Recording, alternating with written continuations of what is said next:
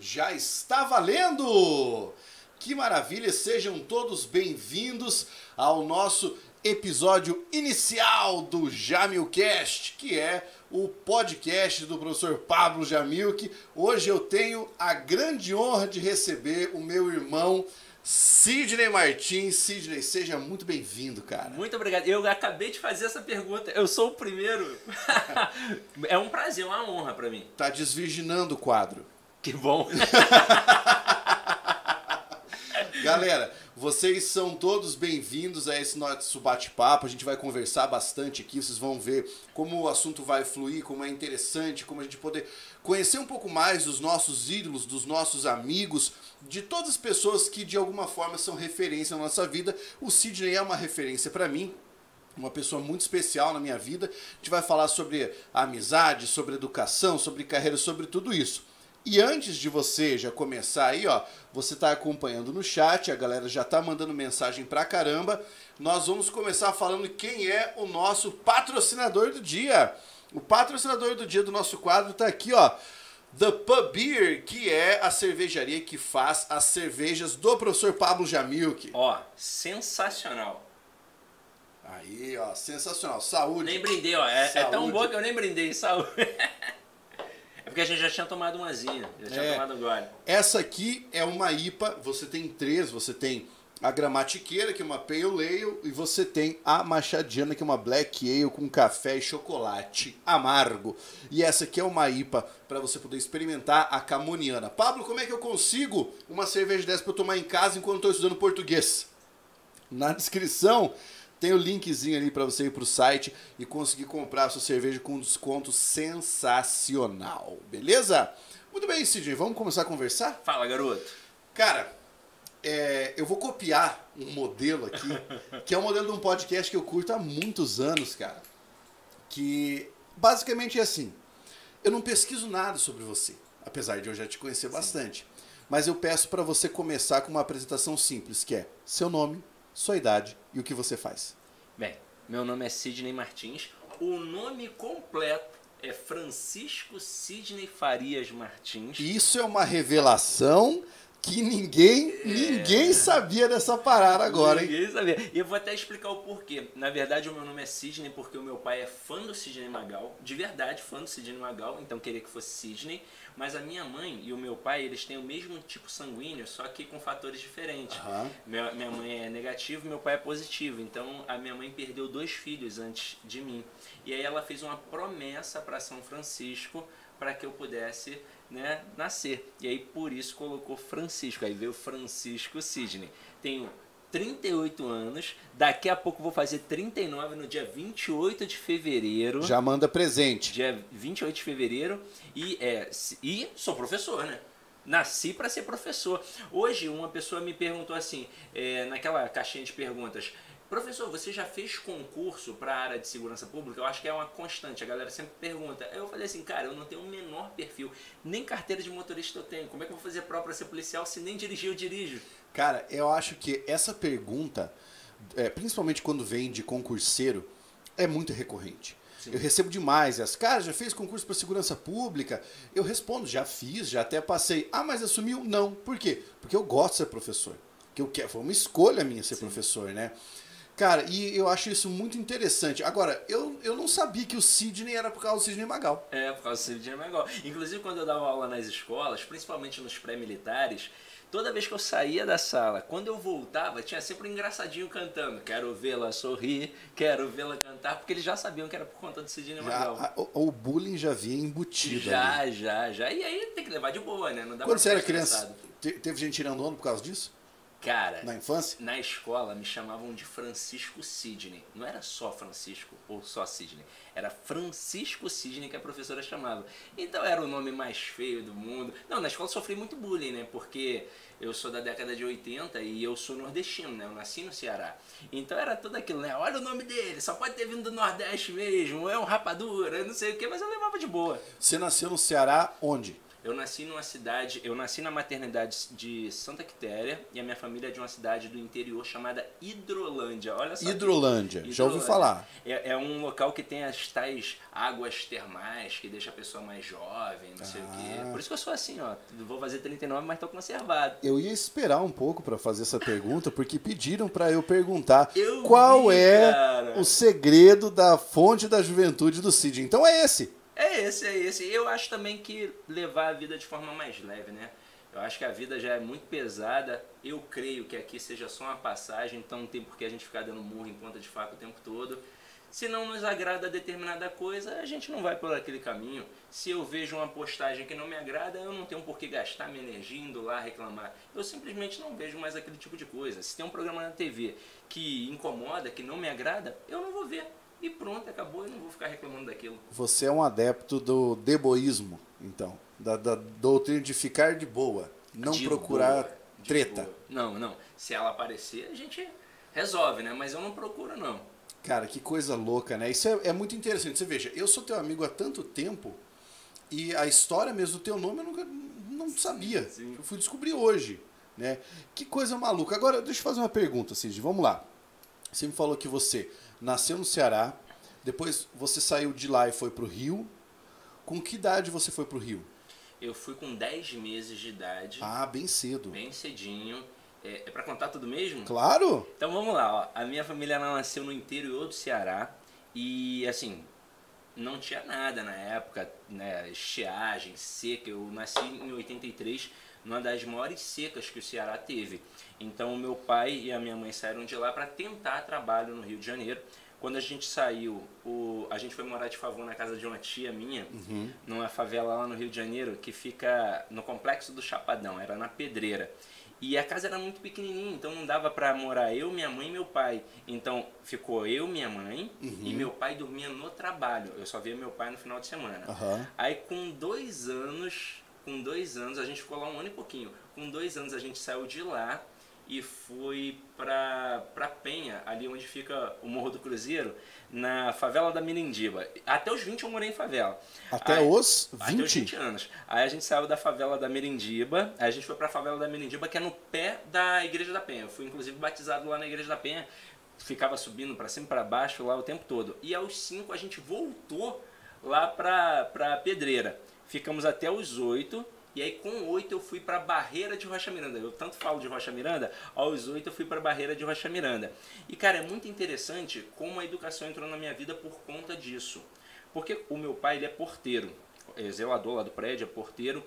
E eu tinha a perspectiva de que eu ia trabalhar como faxineiro lá no, no prédio. Uhum. Eu não tinha muita perspectiva. Pô, morava na favela, estudava em escola pública e, poxa, de vez em quando eu ia com meu pai lá no prédio para conhecer.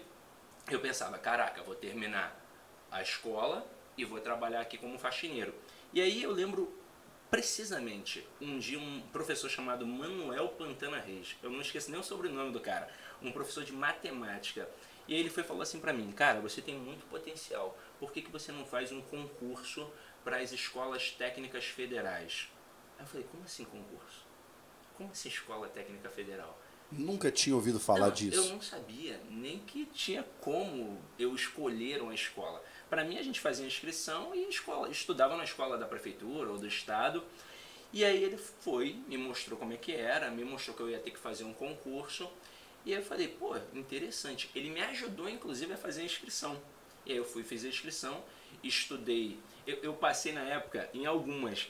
E aí a minha mãe não permitiu. Eu queria ir para uma escola que, é, que era na época Fiatec, hoje a galera chama de.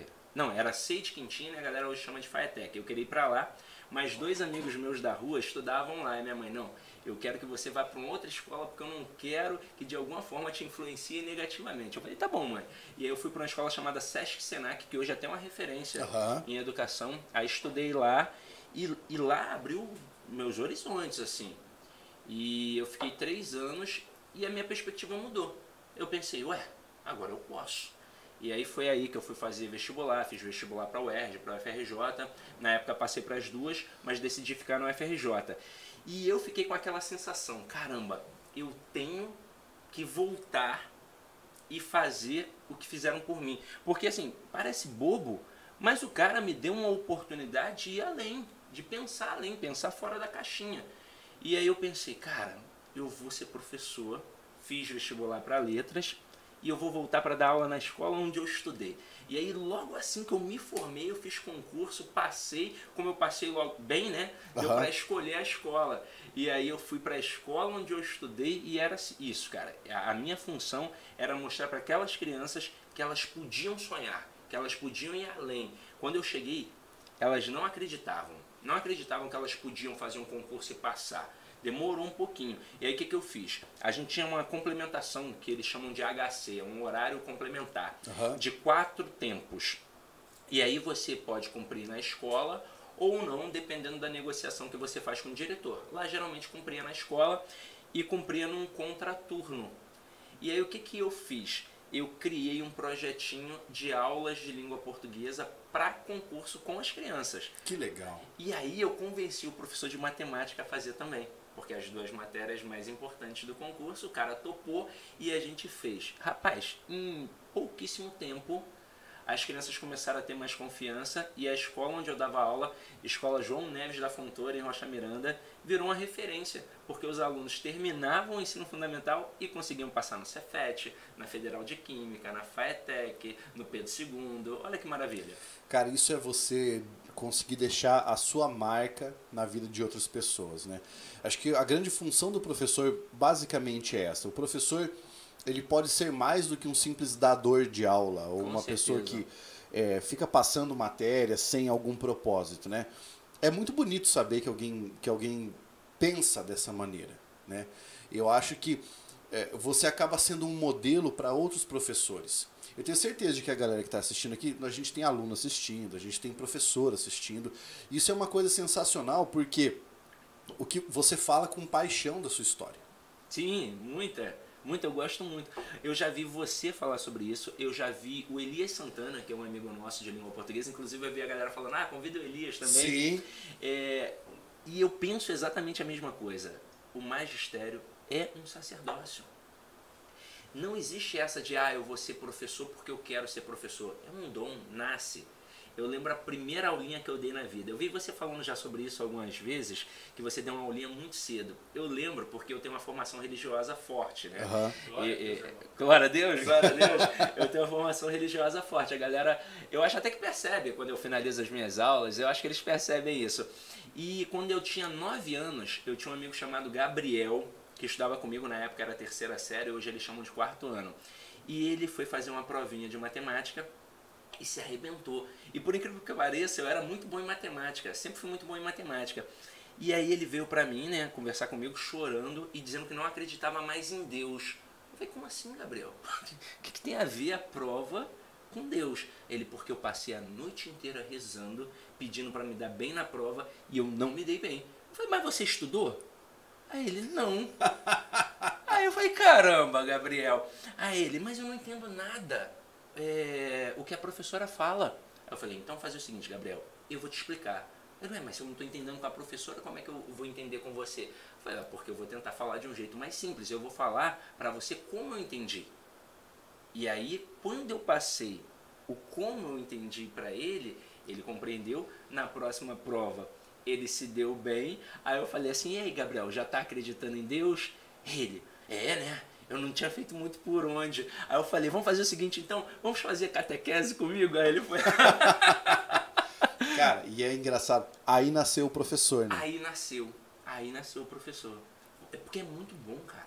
É muito bom você perceber que você é útil e que, que a outra pessoa é grata por aquilo, que ela... é- é- pô, imagina se eu não tivesse ensinado pro Gabriel, ele ia passar a vida inteira achando que não é possível aprender matemática, desacreditando em Deus, em tudo, e, e ia, sei lá, ser um frustrado na vida. E aí, naquele momento, só o fato de eu ter explicado, eram coisas simples, bobas, e ele ter aprendido e ter ficado grato com aquilo, eu falei, nossa, que legal, que legal. Cara, isso é, isso é sensacional. Eu costumo dizer que o professor dando aula, ele acaba, aquele que aprecia né, o, o- o magistério, ele acaba quase que ficando viciado Sim, em dar aula. sim. Ele acaba ficando viciado porque ele gosta de ver o aluno aprender, ele gosta de tentar explicar alguma coisa.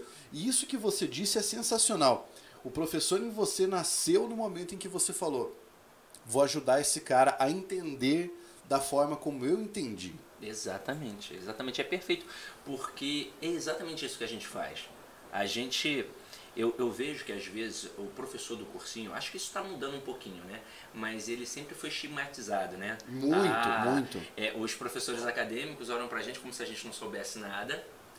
Os, os, alguns alunos olham pra gente pensando que a gente é rico ou que a gente só pensa em dinheiro o tempo todo. Às vezes você não está ali presente numa revisão de véspera ou não faz um gabarito de uma prova que saiu e aí ele acha que você só pensa em dinheiro porque você não estava ali presente, mas ele não percebe que a gente tem uma jornada muito árdua de trabalho, que nós somos envolvidos com várias turmas, às vezes com vários cursos e que você deu aula de segunda a segunda, de manhã, de tarde, de noite, às vezes de madrugada, feriado e quando tem a data da prova, às vezes aquele é um momento de euforia você vai ter um descanso para poder curtir a tua família, tua mulher, teu filho.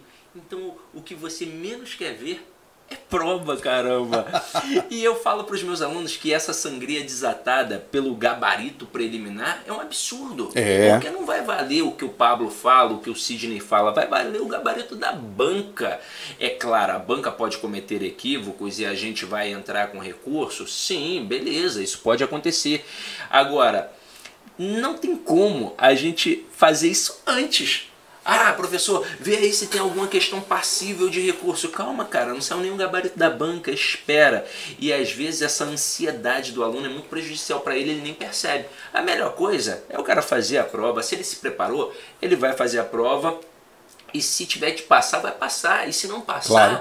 é na próxima, porque concurso público é como uma fila. O camarada vai passar a hora dele vai chegar. É só não dar aquele mole de pensar: ah, agora eu vou parar de estudar porque eu não passei e vou estudar só no próximo edital. Tudo na nossa vida tem que ser a partir de constância. Por exemplo, você hoje, você tem o seu curso, você tem o seu programa, você tem a sua cerveja. Foi de uma hora para outra? De jeito nenhum. De jeito nenhum. Foi com muita constância. Esses dias, tem mais ou menos um mês, eu recebi uma mensagem de um professor que está começando agora e aí a pergunta dele foi assim: Sidney, como é que eu faço para ter os seguidores que você tem? para ter para dar aula nos cursos onde você dá qual é assim o segredo eu quero já ter muitos seguidores eu quero já entrar nos principais cursos eu falei cara você acha que foi de uma hora para outra eu estou há 18 anos em sala de aula. Não foi de uma hora para outra. É um trabalho muito consolidado. Então eu também não ganhei tantos seguidores de uma hora para outra. Foi com o tempo, foi com marketing de conteúdo, postando minhas dicas, os cursinhos. Eu também não entrei de uma hora para outra. Detalhe, eu tenho até orgulho de falar isso. Eu nunca precisei pedir para um cursinho para dar aula eles sempre entraram em contato comigo. Os melhores cursos sempre entraram em contato comigo e foi fruto de trabalho. É constância, não é da noite para o dia. Com certeza, né, cara? E, na realidade, eu acredito que, pela forma como a nossa sociedade é hoje, ela, ela é extremamente veloz e ainda mais imediatista, as pessoas que ingressam nesse mercado, elas acreditam que a própria carreira deva ser imediatista dessa maneira. Com certeza, né? com certeza. E isso acaba empurrando alguns colegas para algumas situações ruins, sabe? Eu já vi, por exemplo, colega dando dica errada. Eu já vi colega mais preocupado, por exemplo, esses dias eu vi isso num TikTok, cara. Uma pessoa me marcou numa dica do TikTok, era uma dica errada. Mas o vídeo tava com um milhão de visualizações. Sim. Porque a pessoa tava dançando com uma roupa curta. Sim, sim. Entende? Entendo. Então, assim, é, é complicado. Mas eu queria voltar num tópico que você falou, cara, que é assim, ó. Os alunos de concurso público não conseguem ter a dimensão do que é a nossa vida como professor de concurso público. Os alunos de sala de aula também não. Os alunos, vamos pegar aqui os terceiranistas, os de ensino médio regular, ensino fundamental, eles também não têm muito essa noção. Os diretores, menos ainda. Menos né? ainda. Uh, coordenadores, etc. É, mas aí eu vou fazer uma pergunta de cada ponto dessa pra você. Sim, vai vai, show, vai se show. preparando. Show. A primeira delas, Cid, você falou assim, ó, sobre gabarito extraoficial, que é um inferno de Um fazer. inferno. Eu sou da época em que a gente tinha que fazer gabarito extraoficial e todo mundo lançando ao mesmo tempo. Sim. Hoje eu não faço mais gabarito pra Está porra certo. nenhuma. Está certo. Por duas razões. Não quero deixar o aluno naquela merda que ele fica. Segundo, não quero deixar o meu currículo exposto a situações vexatórias que ocorrem na internet. Você não acha, Sidney, que quando o cursinho pressiona, tá?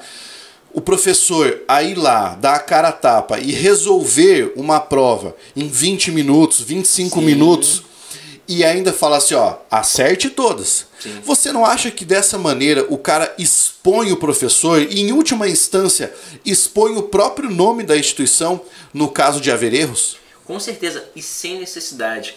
Eu vejo a galera cobrando muito do professor quando ele erra um gabarito, mas vocês têm que entender que esse gabarito, o professor não está em casa, sentado, com calma, com tranquilidade. Não, é uma zona dentro do curso. Um monte de professores, um monte de funcionários, você fazendo ali e as pessoas já. Você não consegue nem se concentrar, então tem que ser assim, em 20 minutos no máximo o gabarito. Então, obviamente, a pessoa está passível do erro. E cá entre nós, se eu não posso julgar um aluno pela prova na escola, porque eu fui professor de escola durante muitos anos, eu tenho que julgar a trajetória dele, como é que você vai julgar um professor às vezes brilhante, sensacional, porque ele cometeu um erro numa questão? E detalhe, às vezes nem foi um erro. Às vezes a banca formulou uma questão de forma equivocada. Exato. O professor acertou e foi a banca que deu o gabarito errado, mas não vale o gabarito final. Vale aquele momento ali e ele ficou exposto e é sem necessidade. Ninguém ganha com isso. Ninguém. O curso não ganha, o professor não ganha, o aluno não ganha. Às vezes os alunos, alguns alunos mais maldosos, provocam um embate entre os professores. Eu lembro no gabarito da PF, de uma prova da PF, que o aluno mandou assim para mim: Professor, você deu um gabarito e a- foi uma professora. E a professora tal deu um outro gabarito. E aí, o que, que eu faço? Eu falei: ah, não faz nada. Espero da banca. Espero da banca, porque não vale o meu nem o dela, vale o da banca. Claro. Aí ele queria que, sei lá, eu confrontasse a professora, dissesse que ela estava errada e, e não há a menor necessidade. Ninguém ganha com isso. Então, basta esperar o gabarito final, definitivo, e aí, se obviamente houve algum equívoco da banca, a gente tenta um recurso e detalhe, não é certeza de que a banca vai anular. Não é certeza. Não é certeza. Se a banca bater o martelo ali e falar não vou anular, ela pode estar muito errada e não vai anular. Vou te dar um exemplo. Banca Sebrasp, palavra veículo. Ah, Eles já colocaram como proparoxítona, que é o certo, e já colocaram como é, acentuada pela Do regra hiato. do hiato. E parece que teve um monte de advogado do diabo e dizendo que era uma outra opção e que a palavra veículo tem duas formas distintas de acentuação. E aí quando você, numa aula, coloca que a palavra veículo é acentuada pela regra da proparoxítona, tem muita gente falando, não, mas professor, olha só, o Sebrasp já considerou pela regra do hiato. Eu já vi professores falando pela regra do hiato, porque provavelmente foi aquele momento de advogado do diabo. Claro, né, teve claro, que- claro. E acontece. E eu falei, cara, em nenhum local diz que é a regra do hiato, porque se você procurar em todos os cantos, você vai perceber que a sílaba tônica está na antepenúltima sílaba e é uma proparoxítona e pronto, e acabou. mesmo porque a regra da proparoxítona é a mais forte. Exatamente. E ela não é regra de exceção. Ela é regra para acentuação de todas as proparoxítonas, né? É diferente do hiato, que é uma regra para acentuar algumas vogais, né?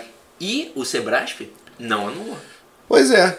Pois é, não anula e aí fica aquela guerra, né, cara, entre a banca e o professor e tudo mais. Agora eu vou derrubar uma pra vocês aqui que talvez vocês não saibam, tá? Essa que eu vou derrubar aqui é muito engraçada. O CJ falou que fica uma muvuca, fica uma loucura a hora que a gente tá resolvendo gabarito de prova, é, de- assim, logo pós-concurso. Fica mesmo. Agora eu vou derrubar uma que acontece e que vocês. hum, eu tenho certeza de que ninguém que tá assistindo aqui sabia disso. Quem mais se lasca nesse momento? O professor de português. Por quê? Porque o professor de português está lá com uma naba de texto desse tamanho que ele tem que ler inteiro e começar ali, ó, resolver questões, beleza? Aí no meio da leitura do texto da resolução de questões vem aquele amigo dele, outro professor de outro assunto, fala: Ô Sidney, Viu? Dá uma olhadinha aqui, ó. É. Essa frase tá escrita assim, ela não pode ser interpretada de outro jeito. Aí você fala, ah, bicho, acho que dá. Aí sai, você volta, vem outro. Ô, Sidney, dá uma olhada aqui, ó. Vê se tem como eu considerar tal coisa. Então você não corrige a sua prova sozinho, você corrige a sua prova e ainda ajuda os amigos a interpretarem as questões de outras provas. E isso só prova que o português está presente na prova inteira. De fato, presente na prova inteira. Vamos voltar para nossa história de carreira. Você trabalhou com quais séries até hoje, além da, da- do concurso público? Eu trabalhei com, com ensino fundamental, segundo segmento.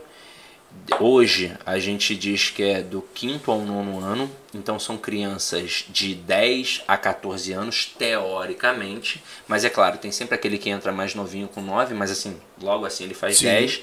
E tem uma galera que não consegue se adequar e acaba ficando defasada, então chega a 15, 16, até mesmo a 17 anos. Tanto que a prefeitura tem um projeto de aceleração para que eles participem de uma turma diferente. Inclusive eu já dei aula disso. Eu já dei. Olha que coisa louca. Eu sempre pegava o nono ano.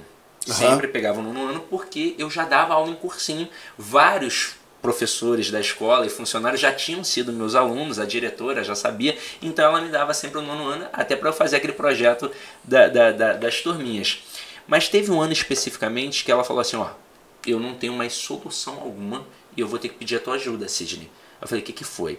Ela tinha uma turma com 20 alunos, 17 meninos e 3 meninas. Dos 17, acho que uns 14 já tinham algum envolvimento com o mundo do crime. Putz. E eles eram extremamente homofóbicos. Então, dois professores gays passaram por eles antes e eles colocaram terror nos caras ao ponto de os caras pedirem exoneração. Porra. Os caras não queriam mais dar aula. Pra você ter noção, a turma era tão sinistra que ficava num andar isolado da escola. O recreio era num horário à parte, não era misturado. E eu pensava assim, meu Deus, se eles quiserem me matar um dia, vão me matar, né? Só que a diretora pediu por quê? Porque eu morava ali no bairro, eh, eu conhecia muita gente. Os pais de alguns deles eram meus amigos de infância. Eu falei, beleza, eu topo essa. Mas eu era professor generalista. Eu não dava aula só de português. Eu dava aula de português, de história, de geografia, de ciências, de matemática. E geralmente eles chamam professores de português para isso. Porque o professor de português tem mais facilidade para caminhar por outras Exato. disciplinas. Até porque a gente não precisa aprofundar o conteúdo. É o básico do básico para aquela galera ali Como se fosse um nivelamento. como se fosse um nivelamento. A gente só não dá aula de educação física e de eh, língua estrangeira. E cara, foi uma experiência de dois anos. Eu tive que dar aula para eles durante dois anos. Era um projeto de aceleração. E foi uma experiência sensacional.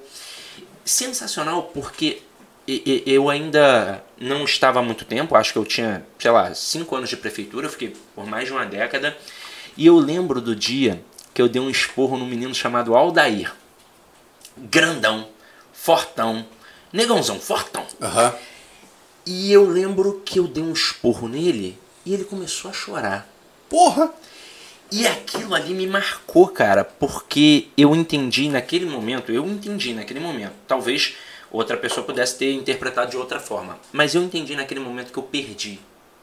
Falei, caraca, não, eu não sou sinistro porque eu fiz o Aldair chorar. Eu perdi, foi um erro. Foi um erro. E eu percebi ali que valia muito mais um elogio na hora certa do que mil esporros. Ah, com certeza, né, cara? Ali eu aprendi aquilo e nunca mais eu dei um esporro no aluno. Ou gritei, ou levantei a voz. Nunca mais. Porque ali eu aprendi. E, e, e isso com o nosso filho também. Com o nosso filho. Vale mil vezes mais um, um, um elogio na hora certa do que 50 esporros. Com certeza, cara. Agora, é, olha que legal isso, né? Você trazendo esse depoimento, você mostra exatamente qual é o valor de um professor ter a sua formação e saber que é, ter estudado conteúdos de licenciatura, sim, com certeza. sabe? Porque ele precisa entender a importância disso, a importância de reconhecer o outro, Com certeza. não simplesmente falar, ah, esse aí é um cara que não estuda, esse aí é um cara que é vagabundo, isso aí não vai dar certo na vida, né? E, e a gente vê muito disso hoje. Muito. Inclusive, a gente vê muito, infelizmente, Professor. dos professores, Sim. Né? Falando isso. Ah, porque se o cara não quer aprender, ele tem é que sentar a bunda na cadeira e continuar. Mas não, é- a vida não é assim, né, cara? Não o é. aprendizado não é assim. Porque tem vários fatores. Eu trabalhei em escolas públicas, mas traba- trabalhei também em escola de bacana. Aí é claro que a gente pensa num primeiro momento, ah, pô, o, o filho do bacana, ele, pô, tá de, de bobeira. Mas eu vou mostrar dois lados da moeda aqui. Na escola pública, aquela criança muitas vezes não comeu. Várias crianças vão aos, sáb aos sábados para a escola, que nem tem aula, mas elas vão para comer. Então, como é que você vai exigir de uma criança que não se alimenta que ela seja capaz de aprender de forma adequada? E muitos sofrem maus tratos, violência em casa, de diversos tipos. Então é muito complicado. Eu lembro uma vez que eu levei as crianças ao cinema, ao cinema. Foram essas crianças dessa turma. Levei ao cinema e aí eu convidei um outro professor que tinha uma turma de projeto também. Aí a gente chegou lá, pagou tudo, pagou o cinema, saiu bem baratinho, né? Pagou a pizza. E quando chegou a hora de levar para casa, um- uma mãe pediu assim: o senhor pode trazer o meu filho aqui em casa porque tá- a, a, a, comunidade aqui tá, tá meio violenta, então eu tô com medo de ele entrar sozinho. Eu falei: não se preocupa não, conheço todo mundo aí, pode deixar que eu levo. Só que naquela especificamente, mesmo sendo próximo à minha casa, eu nunca tinha entrado.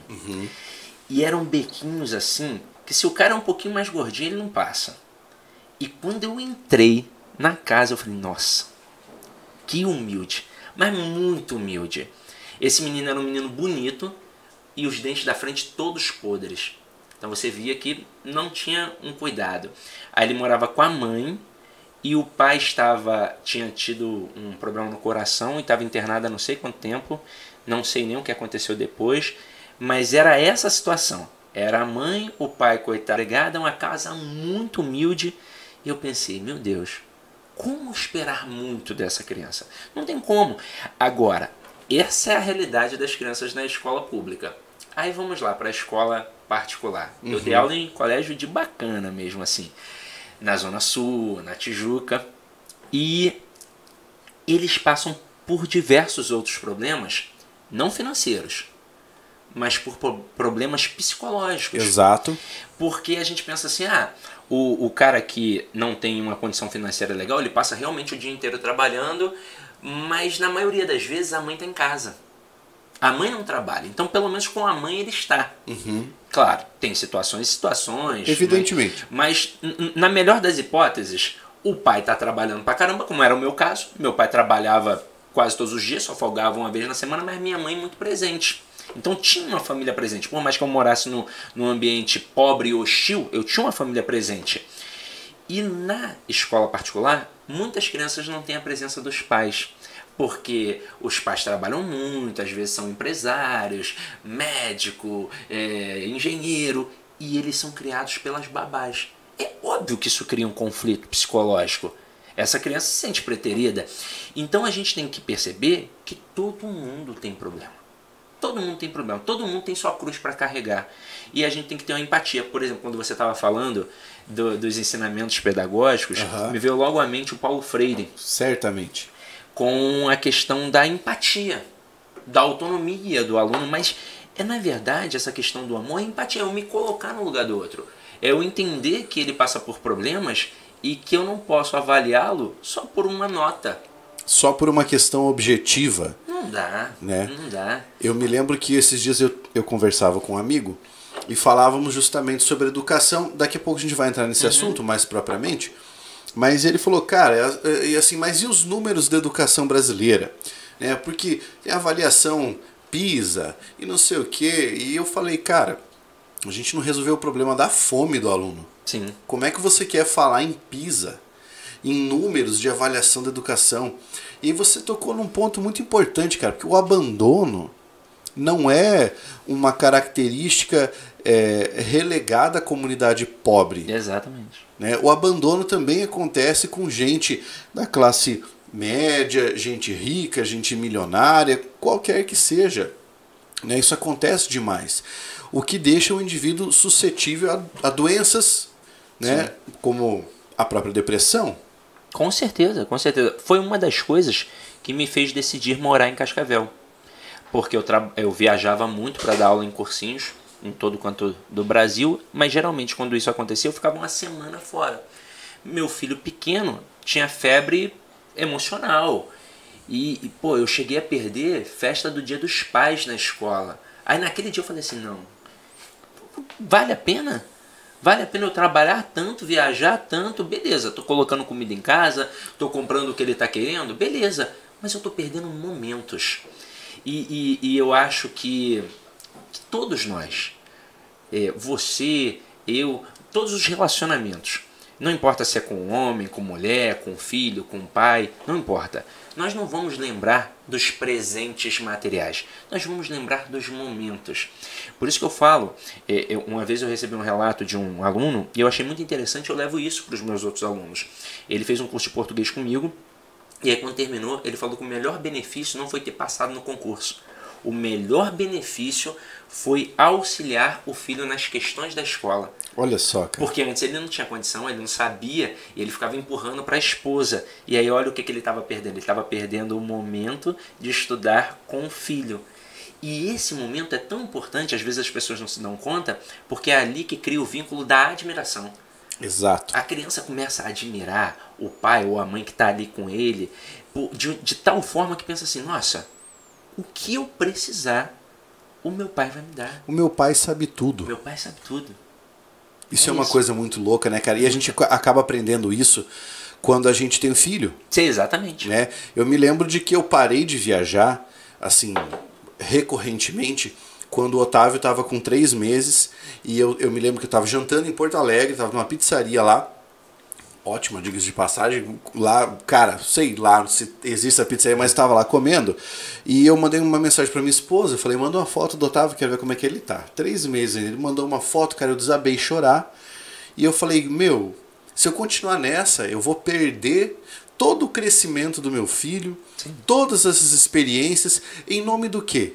Né? E, a ideia, e a ideia era justamente essa, eu poder parar com essas viagens. Porque assim, você que acompanha a vida de professor online, viajar é da hora. Sim, é maneiro, é né? é maneiro, você divertido. abraça todo mundo, você conhece os alunos tudo mais.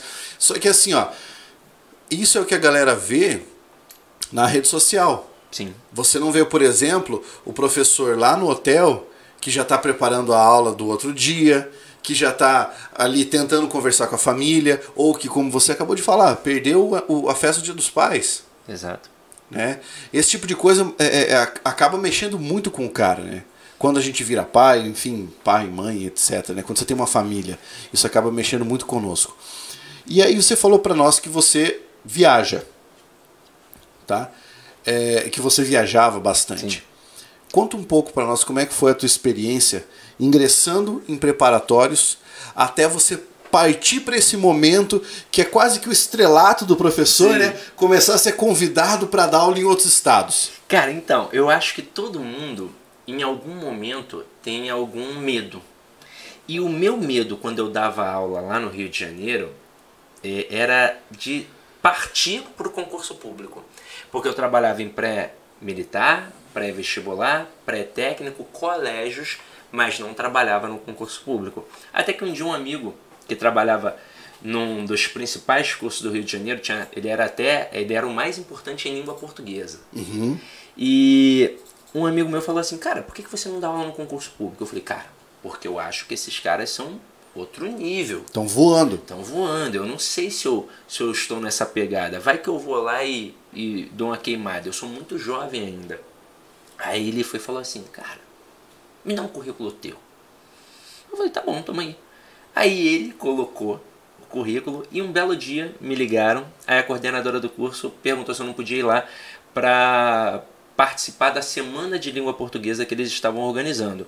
Só que eu pensei que ia chegar e ia combinar a data, o dia, né, o horário, tudo direitinho, o que, que eu ia, né, qual assunto eu iria trabalhar. E não, ela marcou um horário e quando eu cheguei ela falou assim para mim, cara, foi, foi a experiência mais louca de prova de aula pela qual já passei. Ela falou, ó, Ali tem uma sala com 100 alunos. Você vai entrar, vai dar a aula que você quiser. Tem três canetinhas ali em um quadro. Uma canetinha vermelha, uma canetinha azul, uma canetinha preta. Se os alunos saírem, significa que você não serve para o concurso público. Uau. Foi um prazer te conhecer, mas infelizmente eu não vou te contratar. Se os alunos ficarem até o final, significa que você é bom e que a gente vai continuar aí uma conversa e quem sabe eu venha te contratar. Se os alunos ficarem e te elogiarem, eu te contrato hoje. Eu falei, tá bom. Só que eu, eu já tinha experiência com sala de aula. Eu já sabia o que podia fazer sucesso. Eu lembro que eu entrei e dei uma aula de crase. Eu entrava uma Ganhou aula de a crase galera, e pronto. E aí naquele dia eu fui contratado e comecei, pá, pá, pá, e fui conquistando o meu espaço. E como era o principal curso de língua portuguesa, automaticamente os outros cursos já começaram a me chamar sem nem passar por processo seletivo, que era algo comum na época. Eu lembro que um, um amigo me chamou para um. pro- ele era coordenador de um outro curso, me chamou e eu falei assim: tá, beleza, mas quando é que eu vou fazer a prova de aula? Ele, que prova de aula, cara? Não precisa, você dá aula no melhor curso de língua portuguesa. Eu fui e ainda recebi uma hora aula maior do que a maioria que ganhava lá. Falei, pô, tá bom pra caramba. E assim eu fui ganhando espaço, mas ainda não trabalhava com online. Eu não, não sabia como entrar nesse universo online. Até que um dia, o Beto Flash, ele tinha um programa sobre concursos que passava na, no canal fechado e na internet. Era com, concursos na TV. E aí ele me chamou e chamou o Fernando Pestana. E nós dois fomos juntos dar uma entrevista. E aí, beleza. Dei aquela entrevista e aí, uns três dias depois, o meu telefone tocou. Não sei como arrumou meu telefone, mas meu telefone tocou. Era o dono do. do pode falar o nome do curso? Claro, que é livre, É, cara. Era, era o Luiz Antônio de Carvalho, dono do curso LAC. Conheci, conheci. Dono do LAC. Aí ele me ligou e falou assim: Sidney, olha só. Eu, eu já tinha pedido para um funcionário meu fazer uma pesquisa dos principais professores de, de língua portuguesa e pedi para ele me dar cinco nomes fortes. E você estava entre os cinco. Mas depois que eu vi a entrevista, cara, eu já decidi, é esse menino que eu tenho que contratar. E aí eu lembro que nesse dia eu fiquei até assustado com o valor que pagava da hora aula Ah, no claro, online, né? né?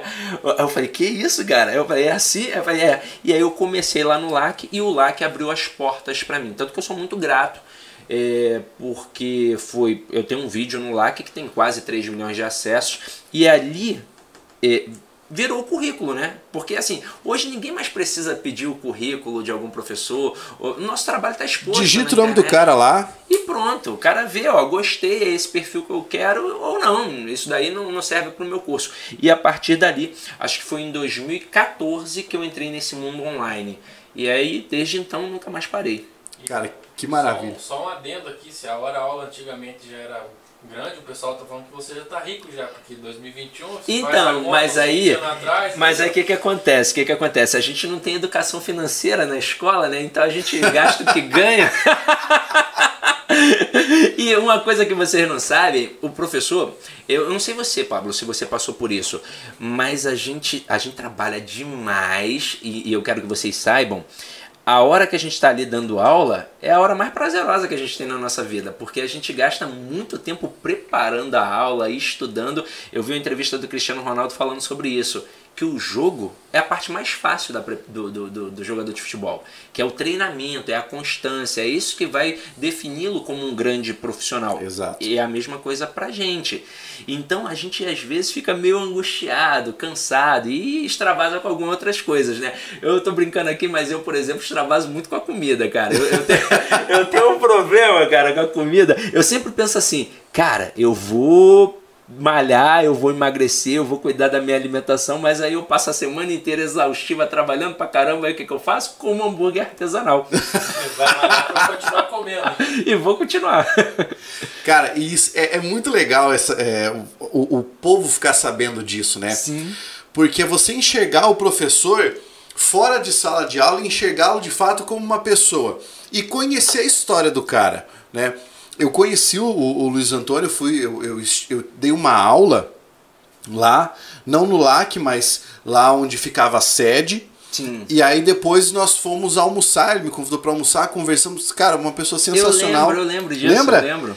E aí acabou assim que no fim das contas eu nem eu, eu nem acabei gravando, né, com ele. Mas foi uma experiência interessante, porque Ele a gente vai rodando. falou- ele até falou comigo antes, porque assim, é, gente, o Pablo é gente boa pra caramba, mas muita gente criou uma ideia de que você é marrentão, coisa e tal. E aí vira e mexe, alguém que quer falar contigo me pergunta, cara. É tranquilo falar com, com o Pablo? Aí ele, ele fez isso. Eu falei, cara, é muito de boa. Pode trocar ideia com o Pablo, que ele é muito de boa. Mas criaram essa ideia, né? E- Não, e aí que tá. Eu não sei o porquê disso, cara. Talvez eu desconfie um pouco, né? Porque, assim, no início da minha carreira online tinha muito aquela ideia, né? De, de- de hostilidade, não sei o quê. Isso, aí- isso aí marcou bastante, né? Mas esse- eu me lembro que esses dias uma pessoa me convidou para participar do podcast. E aí o rapaz falou assim, ó, mas eu tô começando agora, meu podcast tem 400 inscritos. Eu falei, mas não tem problema, cara. Né? A gente tem que se ajudar, você tá na- na internet, você tá exposto aí, você tem que ajudar a galera. E aí, vamos voltar a- ao que a gente estava falando. Você passou pelos cursos online, você, você já vendeu aula sua, já não, vendeu? Sim, sim, sim. Já vendeu aula sua isolada.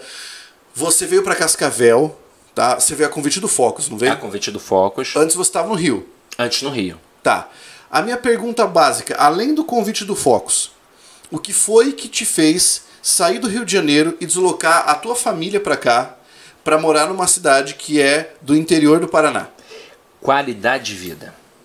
Porque lá no Rio, eu trabalhava de manhã, de tarde, de noite, em, às vezes em três bairros diferentes.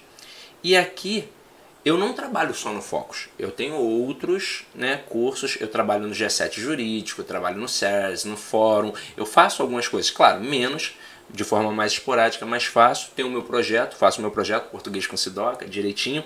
Só que eu, eu me concentro num local ou em dois locais.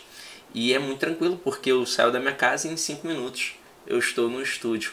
E lá no Rio de Janeiro, meia hora é perto. E não era sempre que eu conseguia em meia hora. Eu lembro quando eu gravava no LAC, eu morava em Rocha Miranda e os estúdios do LAC ficam no Leme, esquina com Copacabana. Cara, eu demorava uma hora e meia, uma hora e quarenta para chegar. Nossa. E mais uma hora e quarenta para voltar para casa. E eu ia muitas vezes de metrô, um metrô lotado, que eu parecia uma sardinha enlatada. Era uma coisa horrorosa. Então imagina, você perder mais de três horas no trajeto. E quando rolou a oportunidade de vir para cá, eu tive que pensar muito. Eu já tinha recebido outras propostas de outros locais. E eu sempre declinei porque era funcionário público lá no Rio de Janeiro. Aham. E isso te dá uma certa segurada. Só que aí eu pensei, cara, se eu não for agora, eu não vou nunca mais. E eu vou sempre ficar pensando, poxa, o que teria sido a minha vida se eu tivesse aceitado o convite? Quer saber? Eu já recusei outros, mas este eu vou aceitar. Pedi exoneração e vim. Ganhei qualidade de vida, porque eu chego rapidinho ao trabalho.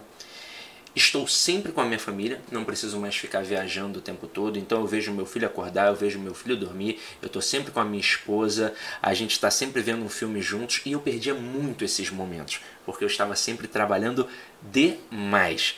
Eu saía às 7 horas da manhã de casa, voltava 11 horas da noite e muitas vezes eu só ia dormir 2 horas da manhã porque eu ainda tinha que preparar um monte de material. E 5 horas da manhã, 6 horas da manhã já estava de pé.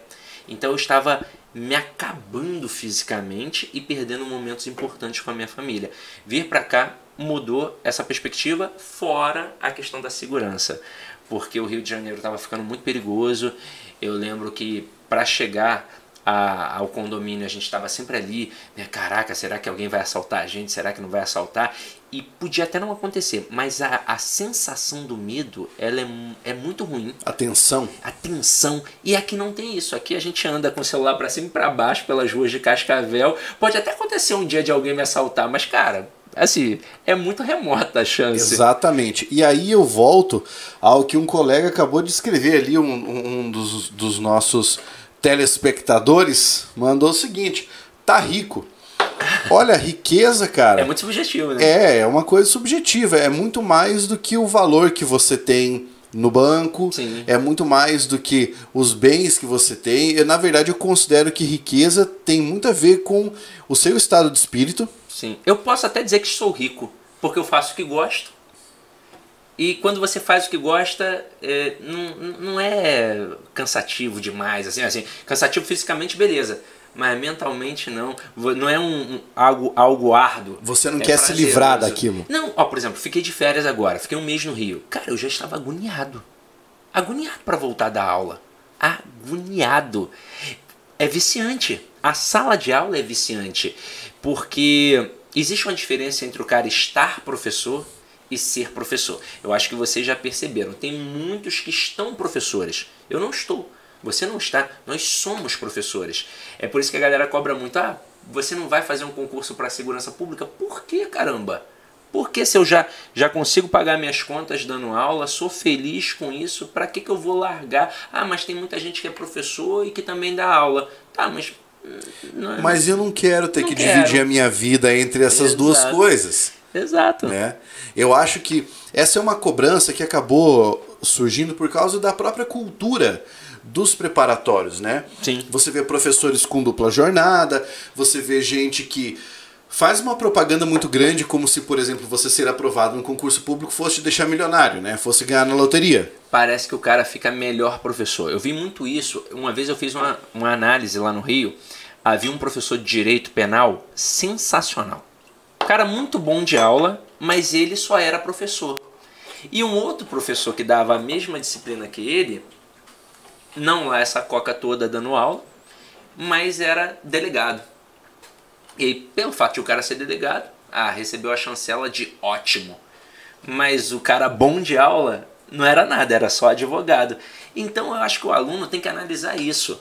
Cara, e daí que o cara é desembargador? E daí que o cara é juiz, delegado, ele é bom de aula? Você, você está procurando aquele cara pra quê? Não é pra dar aula e pra aprender? Então ele tem que ser bom de aula, não importa. Não importa. Cara, eu acho que no cursinho, no preparatório, eu, eu, eu, eu acho que é importante o cara fazer uma formação como a nossa de letras. Claro. Mas acontece que tem gente que estuda pra caramba, é capaz até de dar aula de língua portuguesa pra concurso e nem formado é. Pois é. Nem formado é. Eu vou citar dois grandes nomes, eu acho que eles. Eu acho. Não, não sei se um não. Mas o Felipe Albergue, por exemplo, não é O formado. Albergue, Ele não é exatamente. formado em português, é um excelente professor de português, ele é formado em direito. O Rodrigo Bezerra, eu não sei se depois. Eu acho que depois ele fez uma formação em língua portuguesa, mas a primeira formação dele foi em direito. E ele já dava aula de língua portuguesa mesmo antes de ser formado. E, e, e assim, e daí? O É cara que- tem que ser bom de aula e querer dar aula. Na realidade, CG, eu não sei se você tem essa impressão. Eu, pelo menos, tenho. Quando nós. Vocês não se ofendam com isso que eu vou falar agora. Mas a gramática, que é o que muita gente acaba procurando, o Sidney, o, o, o Elias, acaba me procurando, enfim. Os professores que estão no ramo, Pestana, que é um grande professor também, um abraço pro Pestana, é, os caras buscam gramática Sim. tá? Mas o que você precisa entender é que a gramática é só a casquinha do ovo do mundo da linguagem e da língua. Então, assim, de fato, uma pessoa que não tenha uma formação em letras conseguirá ser um professor de gramática, porque ele precisa ser um bom pesquisador de Sim. gramáticas, né? Ele conseguirá dar aulas. Agora, é diferente falar que ele será um pesquisador de língua, Exato, de linguagem, para falar disso num âmbito mais técnico. Não, e é- esse teu comentário aí é muito pertinente, porque uma vez, cara, foi muito engraçado. Eu, eu tinha começado a aula. Eu acho que foi mandado. Aliás, acho não, eu tenho certeza. Eu estava num curso que me chamou para tentar rivalizar com um outro curso para deixar a equipe de língua portuguesa mais forte. Eu peguei uma turma de Caixa Econômica. Aham. Pô, sensacional a turma de Caixa Econômica. Aí terminou e aí Banco eles, é falaram, uma- eles falaram assim, cara, continua aí com a gente porque a gente vai começar com a turma de PM. Pega aí também. Eu falei, tá bom, pego, tranquilo. Um minuto de aula. Cara, um minuto de aula. Um minuto de aula, o rapaz levantou a mão e falou assim, aí professor, eu não quero aprender isso não. Eu falei, cara, será que eu entrei na sala errada?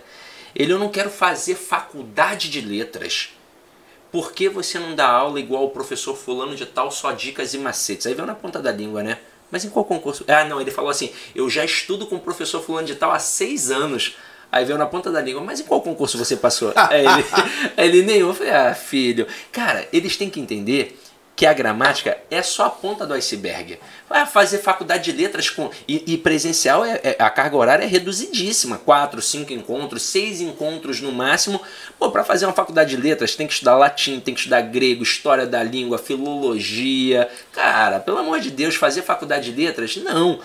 O que você estuda no concurso é o necessário. Eu vejo muitos alunos falando assim, mas professor, qual matéria é a mais importante? Ele, Pô, todas? Todas. E aí ele fala assim, não, mas, pô, mas não é crase, crase não cai, eu tenho que estudar crase. É, mas ele tem que entender que para ele aprender crase de verdade, ele tem que saber o que é um verbo, o que é um substantivo, uma preposição, um pronome, um artigo, ele tem que saber transitividade verbal, regência verbal, uhum. regência nominal, dominar um pouco de análise sintática, um pouco de análise semântica, para aí sim entender a crase. Exatamente. Porque senão vai ser sempre só dicas e macetes, aí aquela questãozinha que vem mais tranquilinha, que ele consegue trocar o feminino pelo masculino, beleza, ele resolve. Mas quando é algo mais complexo, ele já não resolve. Cara, é, o, o, que você falou agora, principalmente para crase, é algo que eu percebo demais. Vou comentar contigo, ver se já aconteceu com você. Aquelas situações de você ter ocorrência de crase com locução adverbial com núcleo feminino. Sabe? E, há algum tempo eu tava. Postei uma coisa na internet e uma pessoa falou: É, mas não deveria existir. Aí, ah, lembra até qual foi a frase? Escrevi assim: Aquela hora todos queriam sair. Uhum. E uma pessoa falou: Não, não deveria ter acento grave aí. Falei, porra, por que não? não, isso é uma frescura de não sei o que e ter o acento ali. Eu falei, cidadão, você tem que entender que isso aqui é uma locução, é uma locução adverbial, certo? Com núcleo feminino. Essa dá boa. Essa dá boa? E aí hum. o cara foi lá, mandou essa. E quando mandou essa, eu falei assim, cara, perceba, na formação de uma locução, você tem a preposição encabeçando a locução. Daí ele falou: É, mas essa preposição não foi exigida por nada, não tem um elemento Sim. de regência. Mas aí que tá, queridão. Não existe elemento de regência quando você está falando de uma locução, uma locução dessa natureza, uma locução prepositiva, uma locução adverbial com núcleo feminino. Aí a pessoa ficou voando, cara. Por quê? Porque chega até um ponto, que é o ponto do macete. Exato. Ó, uma vez, no próprio Focus, os meninos da edição pegavam os trechos da aula e eles ficavam fazendo é, uma montagem para tentar fazer um nugget de dica. Uhum. E eu até falei com eles, cara, ó, não precisa fazer isso. Me pede que eu vou fazer a dica, que fica muito melhor porque eu faço uma dica direcionada. Eu lembro que era uma frase que tinha um acento grave, e aí eu mostrava o nome do acento, dizendo que era um acento grave, que era um indicativo do fenômeno da crase, e aí era uma questão que tinha cobrado aquilo, tinha colocado acento grave como opção e crase e muita gente deu mole marcando crase claro. o nome do assento. Cara, um monte de aluno comentando: ah, agora tá inventando moda, agora não é mais crase, agora tá com outro nome. Eu falei: não, cara, agora não, sempre foi assim. então, crase é crase, acento grave é acento grave. Acento grave indica que existe a crase, que é a fusão entre duas vogais idênticas. E detalhe, não é a única crase que a gente tem na Exatamente. Tem várias. Eu até cito, por exemplo, a palavra dor. Num processo de variação diacrônica, já foi dolore, dolor, dor, até finalmente virar a palavra dor. Nesse momento teve uma fusão. Isso é crase. Aí é claro, não cai para quem vai fazer um concurso público civil normal, mas cai para quem é de língua portuguesa. Exato. Quando você tem que fazer escansão de verso na literatura, Sim. que você tem elisão dentro dos poemas, né? É o mesmo esquema, o mesmo caso. Pergunta que eu vou te fazer agora, porque você morou muitos anos no Rio de Janeiro. Viúva de professor é privilégio do Rio?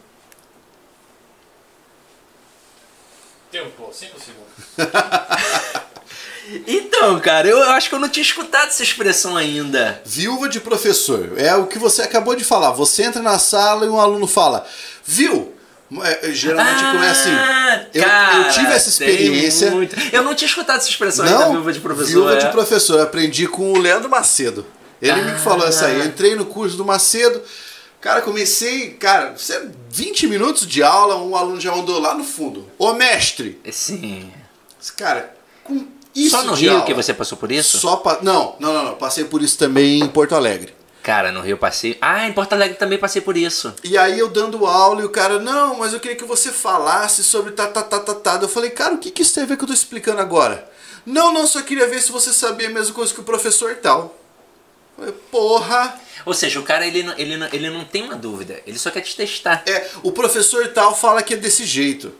É muito ruim isso. É horroroso. Eu já passei. Quando a gente é mais novinho, a gente meio que tenta pisar em ovos, né? Depois de um tempo isso vai enchendo o saco. Eu lembro de ter passado por isso em dois cursos especificamente.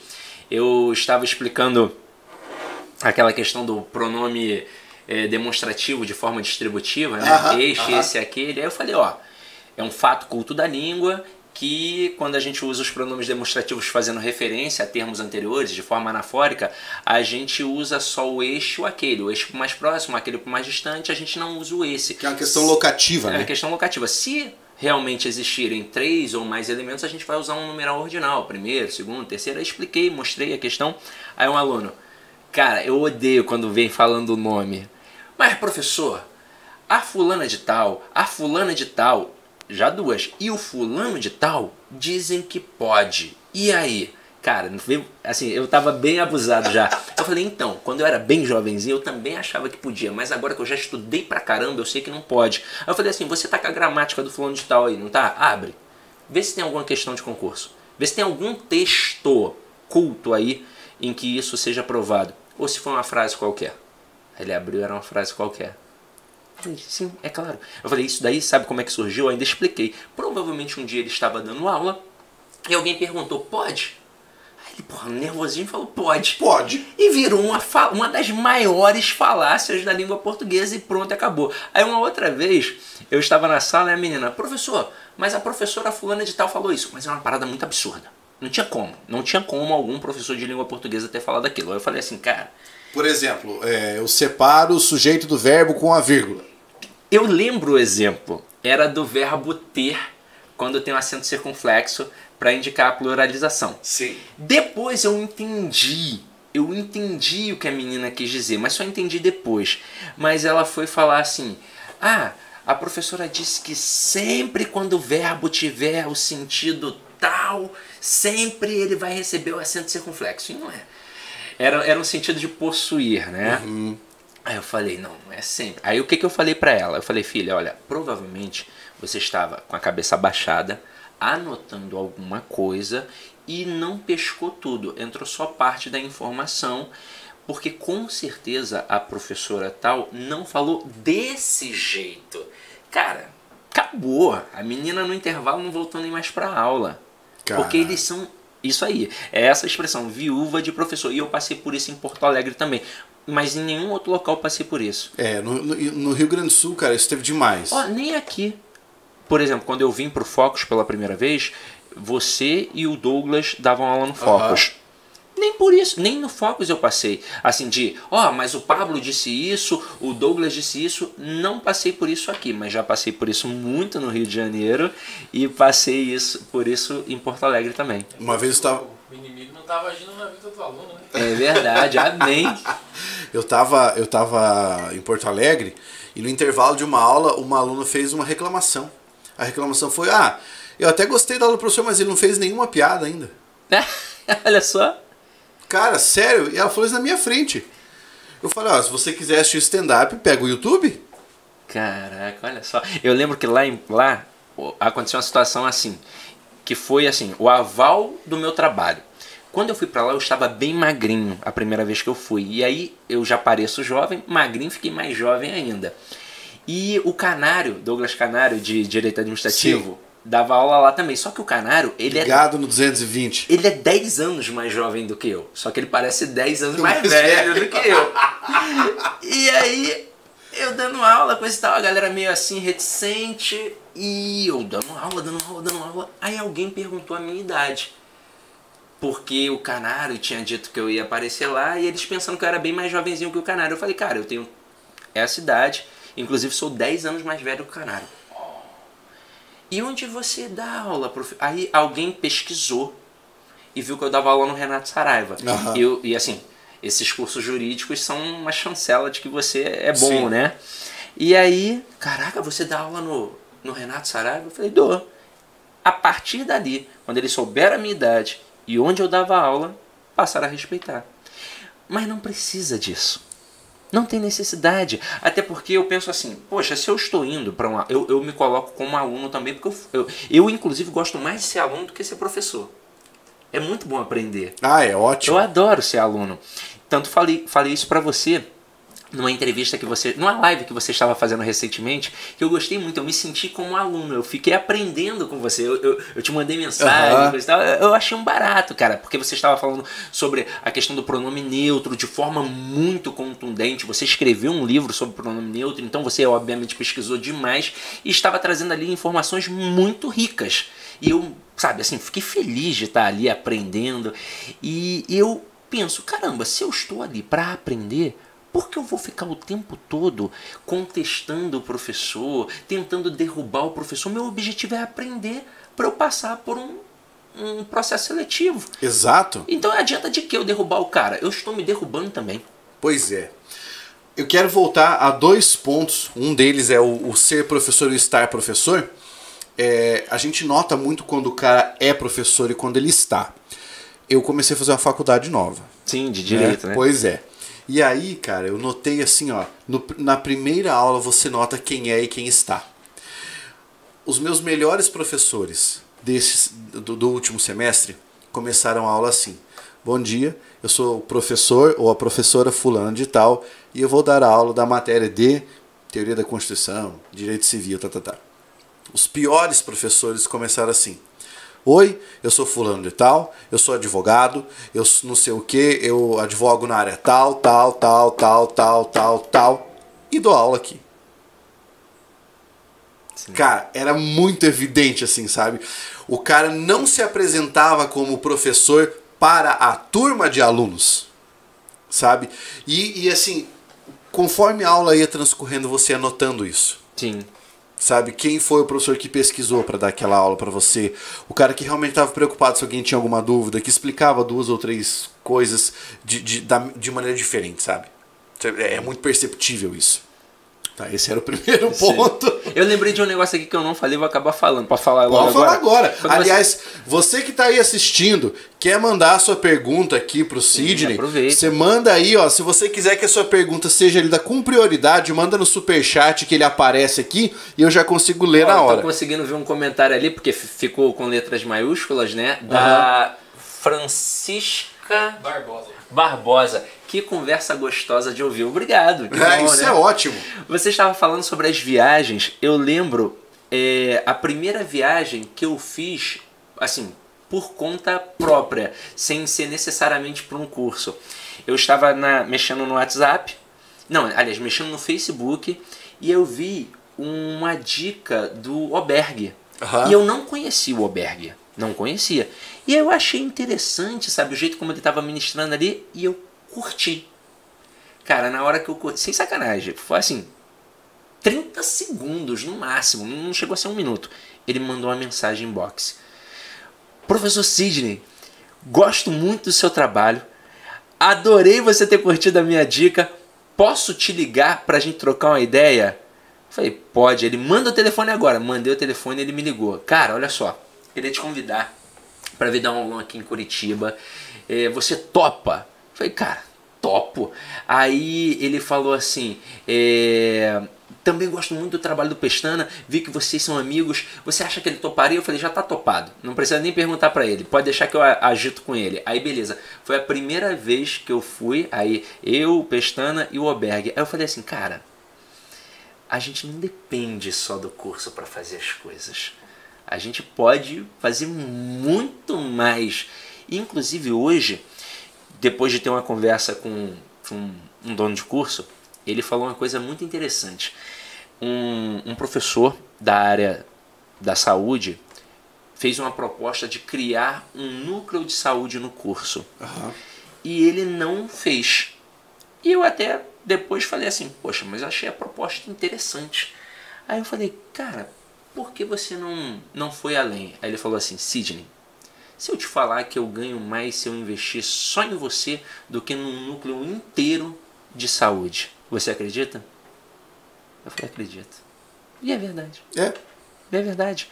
Por, ainda mais língua portuguesa. Porque língua portuguesa está presente em todos os concursos e não é só para concurso.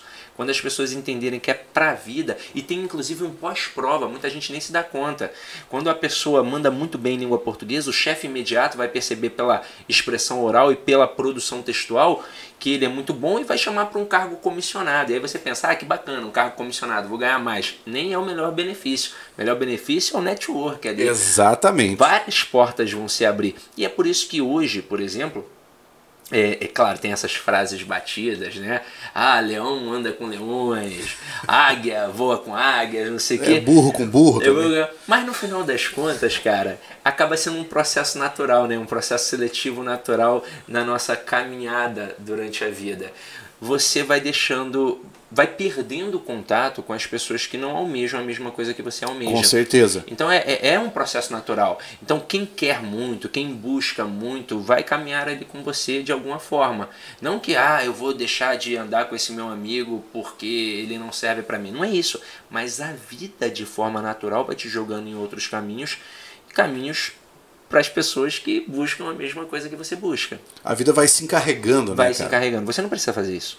Exatamente, exatamente. Isso é muito legal, né? Porque você. E, e, e, é curioso, porque já houve um momento em que a classe dos professores foi uma classe tão desunida muito. que você não conseguiria ter isso aqui. Por exemplo, dois professores do mesmo conteúdo conversando. Sim, e, e, muitos acham que somos inimigos. Uhum. Uma pessoa escreveu aqui agora há pouco: Nossa, vocês são amigos! e há muito tempo. É, isso é uma coisa louca, né, cara? O pessoal não sabe que a gente troca mensagem para tirar dúvida, para discutir sim. alguns assuntos. Porra, tá valendo isso aqui? Olha que louco isso aqui, sabe? As pessoas acham que isso não acontece. E acontece demais, cara, porque é assim que a gente cresce. Sim, sim. Não, é claro, tem, tem gente que não se bica claro, por diversos claro. motivos. Às vezes questão de ego, vaidade. Às vezes até um posicionamento político deixa a análise da pessoa turva, ela te julga, ela te rotula que você não vale nada porque você tem um determinado posicionamento político, quando na verdade é uma bobeira, né? Mas vários professores de concurso é, se dão bem. Inclusive os professores de direito falam assim muito para mim, cara, eu queria que o direito fosse igual à língua portuguesa, porque eu vejo você postando dica com outro professor, eu vejo você fazendo live com outro professor e eu queria fazer e, e no meu meio não rola isso. E, e assim, a gente sabe que lá no passado também não rolava. Não né? rolava, cara. Não, não rolava. rolava. Era uma rivalidade maluca, né? Eu lembro que nesse curso onde eu dei aula, que eu entrei, eu tentaram me martelar 500 mil vezes, porque prego que se destaca é martelado, né? Então o cara entrava na sala, ele não precisava necessariamente te queimar falando o teu nome, mas era uma coisa que eu sempre critiquei, dividir turma. Eu falava assim, não, olha só, para o coordenador. Se você quer, porque os coordenadores de concurso público, na maioria das vezes, são coordenadores de nada, né? Exato. Eles apenas eles apenas montam um quadro de horário. É. Pô, coordenador, e cara, às vezes nem monta. É, às vezes nem monta. E aí, pô, o cara, vem, cara, eu já eu já dei aula num curso que eram seis encontros de língua portuguesa e quatro professores de língua portuguesa para dividir os seis encontros. Então, um ia dar duas aulas, e o outro ia dar uma, outro uma, outro uma. Ridículo, né? Ridículo demais. E detalhe, nem assim para o coordenador chegar para os professores e falar, ó, oh, eu vou dividir a turma, então você fica com esse assunto, você com esse. Nem isso, sabe? Era uma zona. E aí eu falava, gente, pelo amor de Deus, vocês vão queimar alguns professores. E ao queimar alguns professores, vocês vão queimar o nome do curso. Cuidado com isso. Então faz o seguinte: você tem tantas turmas, então dá a turma de. e quer dividir? Então dá a turma de teoria para o professor A e dá a turma de exercício para o professor B. No máximo faça isso. Mas não divida, porque você vai criar conflitos desnecessários. E aí olha o que, que o professor fazia, né? Os mais safados botava alguma coisa bem exceção, por exemplo, é, concordância, botava aquela concordância do verbo parecer mais o infinitivo. Ah. E aí colocava no quadro e aí o aluno errava. Ele vai, ah, mas vocês não tiveram aula de concordância com o, o outro fulano professor? Sim. Aí ele só fazia assim. Não aprenderam isso? Pronto, acabou. Já manchou você isso quando o cara não mete assim. Então eu vou explicar. É, cara, é. Você não aprendeu, então agora você vai aprender comigo. Cara, que coisa complicada isso, né? E, e, e hoje, poxa, você já está um bom tempo no cenário do concurso público, eu também. A gente vê que tem espaço para todo mundo. Tem, tem espaço pra todo mundo. milhões de concurseiros. E outra, não necessariamente a gente pô, tem hoje uma visibilidade muito grande, eu até falo pra eles. é, isso não quer dizer que a gente é bom pra caramba só porque a gente tem muita visibilidade. Porque às vezes tem um cara que dá aula num curso no interior da Paraíba. Eu posso até citar um aqui. Um, um- um- professor que dá aula em João Pessoa, não é interior, né? Em João Pessoa, chamado Eric Anderson. Cara, é um professor sensacional, sabe? Muito estudioso, sabe pra caramba, mas ele não tá nas redes sociais, na internet, assim como nós. E ele é excelente. E a galera teima de achar que os mais famosos são os melhores. Não necessariamente. Claro. Não necessariamente.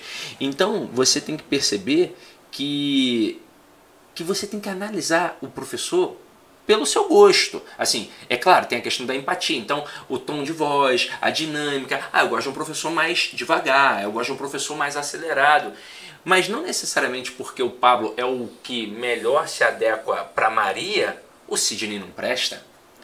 O Sidney pode ser bom como o Pablo, mas ela prefere o Pablo. Exatamente. Então, assim, e, e- a galera às vezes não faz isso. Ah, pra mim quem presta é o Pablo e o, e o resto não presta mais pra nada. E isso é uma bobeira do caramba. É o cara virar torcedor do professor. Exatamente. E, inclusive, eu até recomendo, ó, gente, se você já fez um curso comigo de teoria, faça um de exercício com outro professor. Porque um- uma didática diferente, às vezes, vai te, te, te dar uma, uma luz que eu, por exemplo, não consegui dar. Uma perspectiva diferente, né? Exatamente. Exato. Agora, vamos lá. Assunto polêmico. Ih, Porque a gente já tinha batido nessa tecla e todo mundo que eu trouxer da língua portuguesa Uhum. aqui vai ter que falar sobre isso. Sua posição a respeito da iniciativa de neutralização de gênero gramatical dentro da língua portuguesa. Discorra. Sim, não, vou, vou, vou, vou, ser bem taxativo, cara. Sou totalmente contra, porque é uma questão impositiva. É um dialeto. E se a pessoa quer usar, que use. Mas ela não tem que te obrigar a usar. Imagina, por exemplo, se os surfistas cismassem de todo mundo usar, e aí, bro, e aí, Raul, não sei o que. Aí as pessoas vão falar, ah, mas é diferente. É diferente porque é, o público LGBT, os travestis são estigmatizados. Tá, tudo bem. Aí eu pergunto: quantos travestis de verdade usam essa linguagem do gênero neutro? Quantos? Quantos? Você pode, por exemplo, no Rio de Janeiro tem um centro de prostituição na Penha de travestis. Vai lá conversar com as centenas de travestis que estão ali. Quantos usam isso? Nenhum usa. Nem eles mesmos conhecem. Então, é uma linguagem de um público muito reduzido que, beleza, tem, tem, seu, tem seu propósito, ainda mais ideológico, mas eles não podem impor isso para a sociedade inteira. Até porque vai mexer com um monte de coisas. O objetivo não é ser inclusivo? E aí, se você começa a mudar e a, a desinência de gênero, aí ao invés de falar amigo, por exemplo, alunos, que você coloca todo mundo, não é só o, o, o, o Carlos, mas a Maria também. Meus alunos são maravilhosos. Não são só os homens, porque não é sexo, é gênero. Exato. E aí você muda isso, você arrebenta o cara que é disléxico, você arrebenta o cara que é que é surdo. Hoje, por exemplo, a gente sabe que não tem mais aquela história de surdo e mudo. Hoje a gente sabe. Mas antigamente a gente pensava que todo surdo era automaticamente mudo. Exatamente. E na verdade nem existe mudo, né? Se a gente for parar para analisar. O que existe é surdo, mas mudo o cara é capaz de proferir um som. Aham. Mas como ele não escuta, ele tem a dificuldade. Atrapalha o cego. Então, como vai ser inclusivo se eu vou atrapalhar um monte de gente com isso? Então, assim, eu sou totalmente contra, ainda mais da forma como está sendo colocada. Porque, assim, o cara tem que colocar dentro da escola. No Rio de Janeiro, eu, eu, eu- até concedi umas entrevistas sobre isso na semana passada. Parece-me que começaram a expedir certidões de nascimento utilizando a linguagem neutra. Exato, é o, o eles colocaram um gênero não binário. Isso. Eu vi a foto, só que eles não escreveram não binário, Não binárie. não binária. É complicado, né, cara? Uma coisa que eu costumo dizer em relação a isso é o seguinte. Bem, primeiro que a premissa a respeito da neutralização já é uma premissa complexa e isso dá para discutir em outro momento, porque senão a gente ficaria um tempão. Você acompanhou a minha, a minha Sim, entrevista sim. lá. Então, assim, é, um, é uma premissa complexa. Mas vamos pensar no seguinte: questões práticas.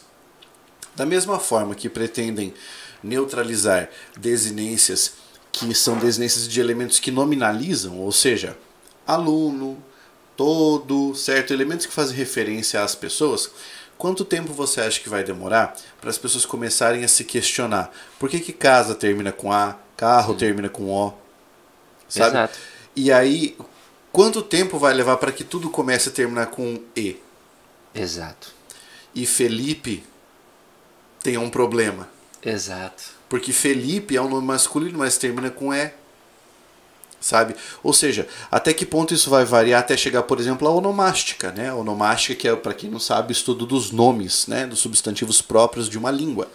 Então, é, são questões difíceis de se debater e áridas porque as pessoas confrontam ciência linguística com impressões. Sim, e assim, não é um processo natural.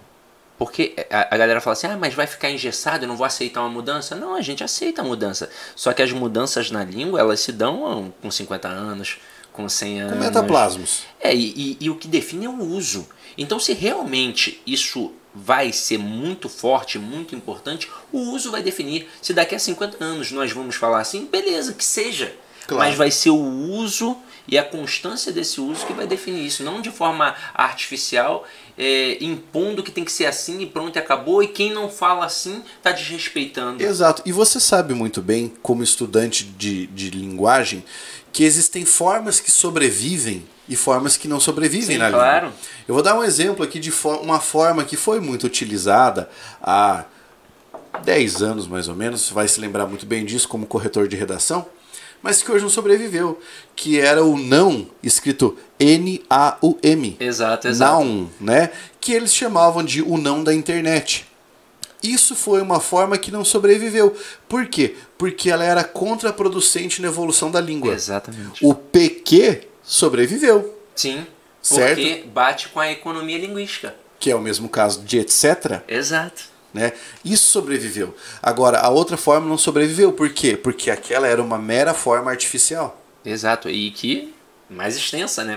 Exatamente, ela era, ela era contra, contraproducente, contraintuitiva, né, nesse aspecto. Muito bem.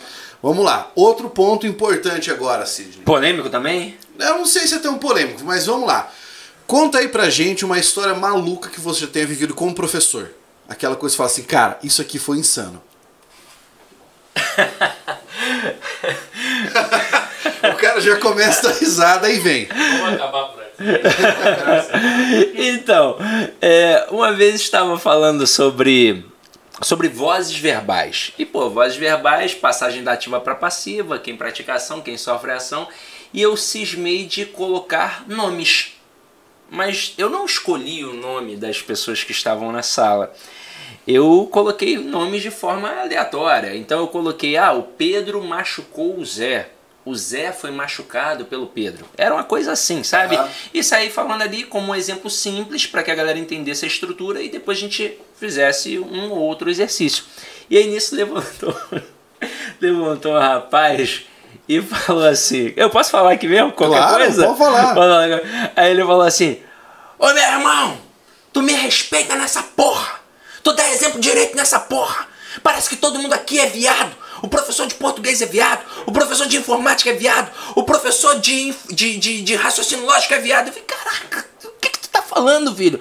Eu não tô falando de você, tá falando de mim sim! Meu nome é Zé Bento!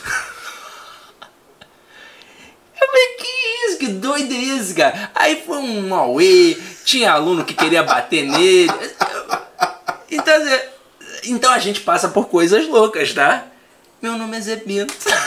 Cara, isso é uma coisa muito louca, né? Porque o cara pensa, pô, o professor sabia o meu nome e ele tá usando o meu, o meu nome, por exemplo. Eu nem sabia o nome do cara, velho. Porque assim, no concurso público a gente não fica perguntando o nome de todo Exato. mundo. Não, tem aula de, ô, vou me apresentar, É. diga o seu nome porque você tá aqui. De vez em quando você pergunta o nome de um ou outro aluno que você traz para um exemplo, conversa, mas, pô, tem 100 alunos na sala, vai saber o nome de todos, até porque a gente tem várias turmas, não tem como. Cara, quando ele mandou essa, eu falei, rapaz, tem doido pra tudo. Vamos lá. Proposta mais ridícula que já te fizeram pra dar aula. Mais ridícula, se, tipo assim, era inaceitável aquilo. Ó, eu vou te falar uma proposta que não tem nada a ver com aula Tá e depois bom. eu vou te falar da aula. Eu fui, eu fui. Muito engraçado isso, porque eu, eu já participei de um projeto que eu realmente achei. Um projeto em que eu realmente achei que ia ficar rico. Aham. Achei que ia ficar rico. Chegaram pra proposta e, e a gente ia gravar videoaula numa produtora que fazia as paradas da Disney e do UFC. Aí quando eu fui lá, o negócio era sinistro, Pablo. Sinistro. Tinha uma câmera aqui, uma câmera ali, uma câmera ali, parecia o Jornal Nacional, tinha um cenário. Eu fiz o piloto para aprovação, em que era um piloto totalmente interativo. Eu falava a frase, jogava assim com a mão e a frase surgia. Porra! Não, negócio muito louco. E aí eles tinham um projeto de vender como venda casada um negócio de pós numa pós-graduação de uma faculdade. Aí eles botaram um plano, ó. Se a gente vende duas mil pós para para quem já tem nível superior, imagina um concurso público que vai ser mais barato e vai ser também para quem tem ensino médio. Pensa nisso. Eles, ó, a gente tá fazendo aqui um negócio com Silas Malafaia, vamos entrar com esse curso aqui dentro da igreja do Malafaia. Nossa Falei, rapaz, vou ficar rico nesse negócio. Mas aí, no final das contas, deu tudo errado, eles deram calote na, na, na produtora. Mas na produtora em si, eu acabei fazendo amizade com a galera ali. E o diretor-chefe ali da produtora falou: rapaz, você é bem articulado. Eu queria te chamar para um programa. E aí, o, o programa era um programa fechado. Calma, calma. O Carlão já tá dando risada ali calma, atrás. Calma, calma, calma. Mas A coisa, a coisa fica pesada. E aí, o que, que era o programa? Eu iria apresentar um programa pornô. Uau! Um programa pornô. E, e Tipo uma coisa assim, sei Não, lá, com- assim. misturando Sidney e português, algo É. metendo a língua. Não, podia ser, mas é, sempre ia ter um casal e ia ser ao vivo e eu estaria lá apresentando o João e a Maria. Eles estavam comentarista. e, é, é, é, um comentarista participativo. O Pablo ia, ia entrar em contato e ia falar assim, ó, Sidney, eu quero que agora a Maria faça isso no João. Aí, ó, o Pablo pediu que a Maria faça tal coisa no João. Vai lá, Maria, faz! Era isso. E eu não ia ganhar um salário, ia, eu ia ganhar em cima do merchan. Pô! Eu ia ganhar em cima do merchan da parada, né? Aí eu falei, rapaz, olha só, a proposta é até interessante. Mas não tem como, cara. Eu sou casado, eu sou professor, você. Aí, não, mas não se preocupa não, porque isso daí vai ser fechado, ninguém vai pegar. Eu falei, que isso, cara? Como que ninguém vai pegar? É claro que vai pegar um negócio desse. Eu falei, "Mu- agradeço, mas, mas não. E, ser vendado, e em vendar relação a dar aula, eu passei por uma situação muito engraçada. Eu dava, eu lembro até os valores da hora aula. Eu ainda dava aula em pré-técnico e pré-militar. E na época era 15 reais a hora aula. 15 reais. E aí um professor que era coordenador da Degrau Cultural, ele me chamou para dar aula num colégio que ia montar um pré-vestibular para arrebentar a boca do balão. Sempre em- vem assim, Em né? São João de Meriti. E eu falei, aí eu pensei, eu fui burro, né? Eu não perguntei quanto seria a hora aula. Eu, falei, eu imaginei. Na época, na Degrau, pagava 45. Eu falei, pô, três vezes mais, tá bom. Fui lá. Não bati o horário que eu tinha para pegar o pré-vestibular, mas o cara não queria me perder e me colocou na turma de ensino fundamental. Turma horrorosa, 60 alunos, pá, o quê, uma zona. cara. E aí eu fui. E aí, pô, dando aula, dando aula, tinha teste, trabalho domiciliar, tinha que lançar nota em tudo quanto era canto, chegou o dia de receber o dinheiro. Eu olhei e eu falei assim, tá errado. Aí eu falei pra menina, ó, eu acho que tem algum equívoco aqui, o valor não tá batendo com o que eu esperava. Aí ela, mas professor, tá certo. Eu falei, quantas horas eu trabalhei? Aí ela falou as horas. Eu falei, então tá errado. Ela, como assim, professor, tá errado? Aí eu falei, caraca. Aí me veio um start, né? Será que eles pagam menos que o piso? Não é possível. Isso, isso é, Não né? faz sentido. Não faz sentido. Eu falei assim. Eu falei, olha só, filha, tá errado, porque se esse valor tá certo, vocês pagam menos que o piso. E o piso no Rio de Janeiro é 12 reais. Aí ela falou assim, não, professor, inclusive nós pagamos mais que o piso. Aí eu aí eu falei, não, filha, então não tô sabendo fazer conta? Aí ela, professor, nós estamos em São João de Meriti. O piso aqui é 8 reais. Ah, Nós pagamos 9,20. Véi, parecia que ela tinha me dado um soco. Eu falei, que isso? Na época, eu fazia aquela pós-graduação no Liceu Literário. que eu- na época era o Bechara que era o coordenador. Sim. Hoje ele ainda tá por lá, mas quem é o coordenador agora é o José Carlos Azeredo. Aí eu lembro que tinha um amigo na pós que ele nunca tinha dado aula. Ele era árbitro de futebol, mas de categorias de base. E o sonho dele era dar aula. Cara, eu saí de lá de São João de Meriti. Fui até. Na época era em Laranjeiras, onde fica o liceu, uma coisa linda lá. Aí eu fui pensando, cara, hoje eu vou passar a vez. E aí eu fui passou. Passei a vez. Mas pra ele foi bom, porque ele tinha muita carga horária, coisa e tal, acabou virando até coordenador da escola, mas 9h20 pra trabalhar, do- como eu trabalhava ali, rapaz, foi osso. Cara. É um absurdo, né? É, é. Porque assim, ó, o cara pode pensar, ah, mas o professor tá recebendo X, tá, mas o professor não dá, o trabalho não é só em sala de aula, né? Não, e pô, R$ 9,20 por uma hora Por uma hora, é muita coisa. É, é muito pouco. É, é- é assim. É. Indecente. isso aí. Falou a palavra, Eu estava Correto. buscando. É é indecente. indecente. Falando em indecente, né, depois de ter, a gente ter descoberto que o Sidney quase virou um ator pornô, Não, não ia ser o ator, ia ser o apresentador do programa Participativo. participativo. Inclusive eu falei assim, cara, mas como é que vocês vão arrumar casais? Ele falou, ih, tá por fora. Na hora que eu colocar o anúncio vai aparecer mais de 100 casais aqui pra isso. Aí já pensou se você estivesse lá apresentando, que ia falar assim: então, Sidney, eu quero que você faça tal. Imagina! Imagina. Né? Imagina. Não, mas aí se eu não fosse casado e se eu não fosse professor, quem sabe? Ah, talvez tá- estaria ali o Sidney numa carreira de ator erótico. Imagina, imagina. Né? Seguindo nessa seara erótica, já foi assediado, Já, dando aula. muitas vezes por, por mulheres e por homens. Você também já deve ter passado por isso, com certeza. É, Mas eu não tô sendo entrevistado dessa vez. já, já, já recebi nudes de mulheres e de homens.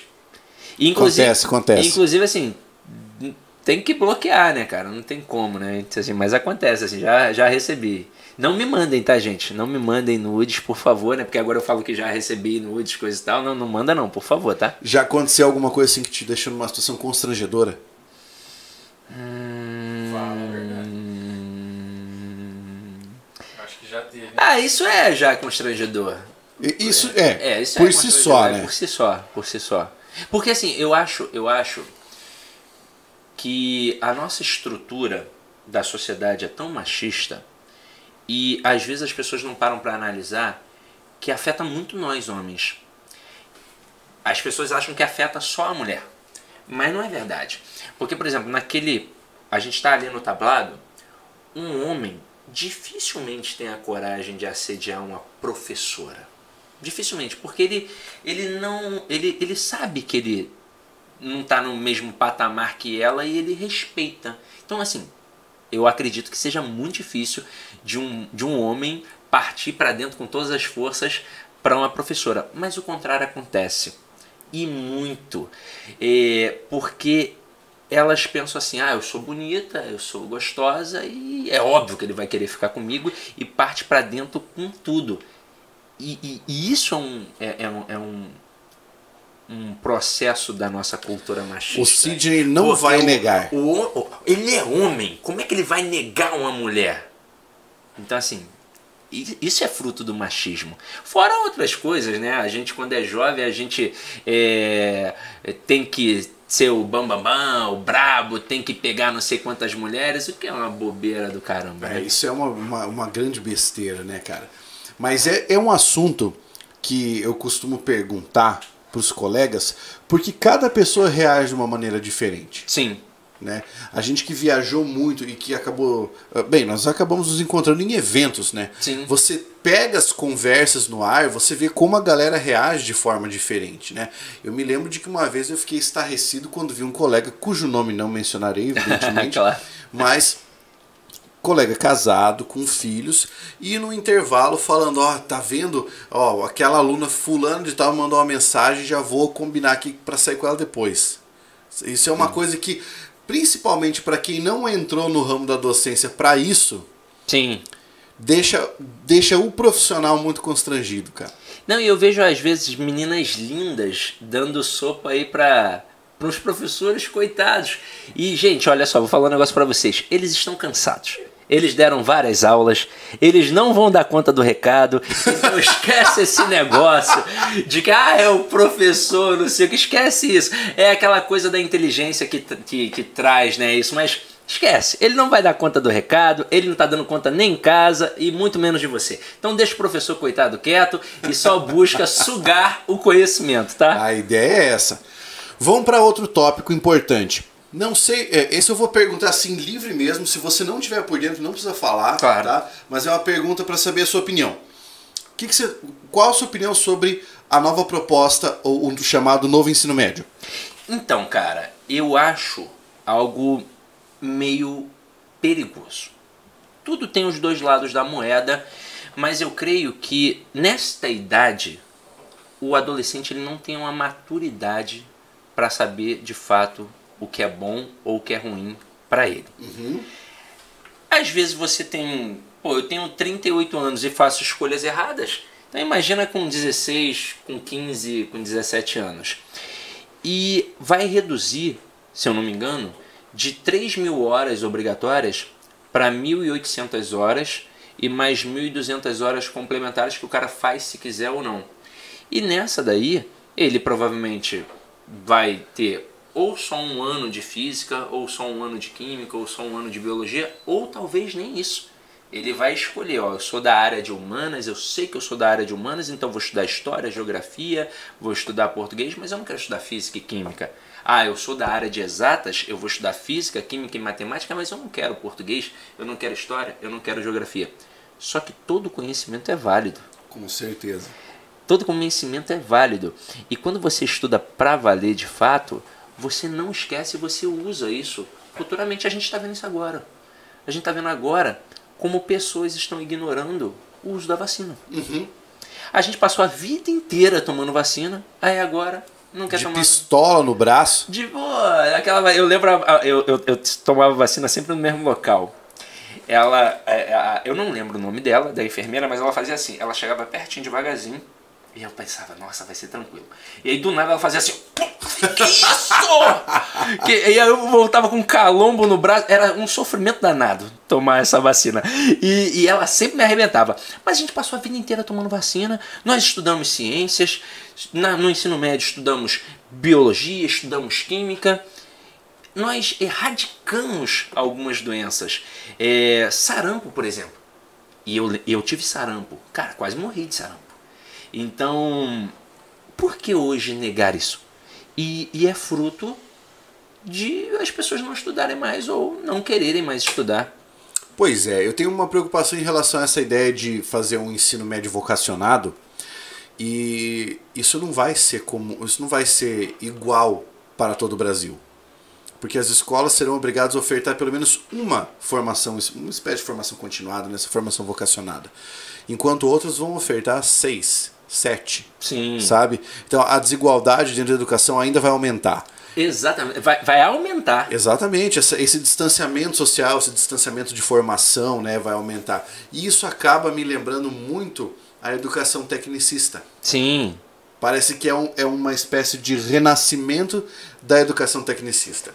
Sim, porque o cara ele fica muito bom numa coisa e nas outras ele tem uma dificuldade tremenda. Eu lembro uma vez que eu estava conversando com um amigo meu de geografia e a prima dele estava perto. E a prima dele é médica.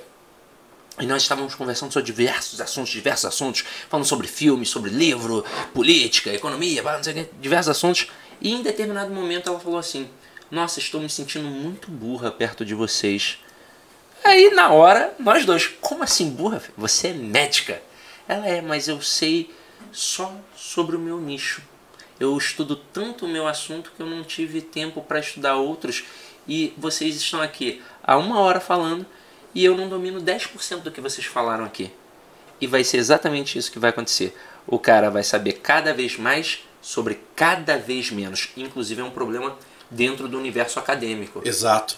Às vezes o cara sabe tudo sobre a fricativa alveolar, né, lá da, da, da África, mas ele não sabe fazer análise sintática. É, exatamente. Aí ele entra com aquela frase famosa, não, mas gramática não serve para nada. Exato.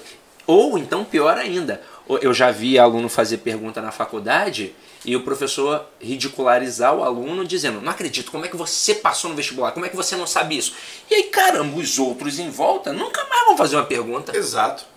Essa é a forma como os semideuses, às vezes, né, do ambiente acadêmico. e, e, assim, e, e hoje eu vejo, por exemplo, mesmo tendo, né, mesmo estudando no UFRJ, eu posso falar claramente que eu só aproveitei 10% dos professores. Você vê, cara. Porque 10. Ah, mas assim, valeu muito a pena. 10% eram sensacionais. Era uma coisa assim que fez valer a pena. Mas 90% dos professores não davam aula. É, no máximo dividiam a turma em, seminar, em grupos para fazer seminários, então quem dava aula era a gente, tudo bem, a gente adquiriu autonomia pesquisando, adquiriu, mas caramba, eu queria também um pouco do conhecimento dele. Vários faltavam, vários só panfletavam politicamente na época, a gente não tinha nem noção para poder entender. Não tinha nem noção. E quando finalmente davam aula, a gente falava assim: nossa, que sensacional, por que não fez isso durante o semestre inteiro? Pois é. Então, assim, é claro que o ambiente acadêmico é um local para a gente pensar, para a gente criar as nossas ideias, mas a gente tem o direito de criar sozinho. Então, assim, eu acho que às vezes eles pecam muito por não ministrar a aula, porque eu queria é a aula. E você voltou para o ambiente acadêmico, você sabe muito bem que isso acontece, acontece muito, né, cara? Você pensa em, em reingressar no ambiente acadêmico para fazer extensão? Mestrado, doutorado? Então, assim que eu terminei a minha graduação, acho que hoje mudou o currículo. Acho que hoje a pessoa só faz é, o bacharel ou então só faz a licenciatura. Acho que ele tem que escolher, optar. E aí, para explicar assim mais ou menos, quem faz o bacharel vai ser um pesquisador, quem faz licenciatura vai trabalhar com sala de aula, né? O cuspigis Isso, mesmo. isso aí. Eu fiz a- o bacharel e a licenciatura juntos. Perfeito. E assim que eu terminei, eu fui fazer a especialização no Liceu Literário, que tem um vínculo com a UERJ. E assim que eu terminei, mas eu não queria fazer. Eu fiz um mestrado, eu fiz uma prova de, do mestrado de Linguística da PUC. Porque uma amiga minha ia fazer, e aí eram, havia 10 livros na bibliografia, e ela falou assim, caraca, eu não vou ter tempo para estudar os 10. Você pode me ajudar? Estudando cinco e fazendo a resenha dos cinco. Eu estudo cinco, faço a resenha e depois a gente se encontra para poder, né, vamos Bater um papo bater ali. um papo, não sei o que. Aí, beleza, fiz isso com ela, Paula. Lembro até lembro o nome até hoje. Ela falou: "É, já que você estudou comigo você tá sabendo pra caramba, por que você não faz a prova?" Aí fiz, entrei, mas assim, o que que acontece? Não é que eu não só curti na época, é porque eu tava muito duro de grana, Pablo. E no Rio tudo é longe. E só pra fazer a pós, eu já me arrebentei, porque eram três dias na semana, o horário era injusto, era de duas horas da tarde até 5 horas da tarde. Eu morava, na época, em Rocha Miranda, após era em Laranjeiras, então o período da tarde já era perdido.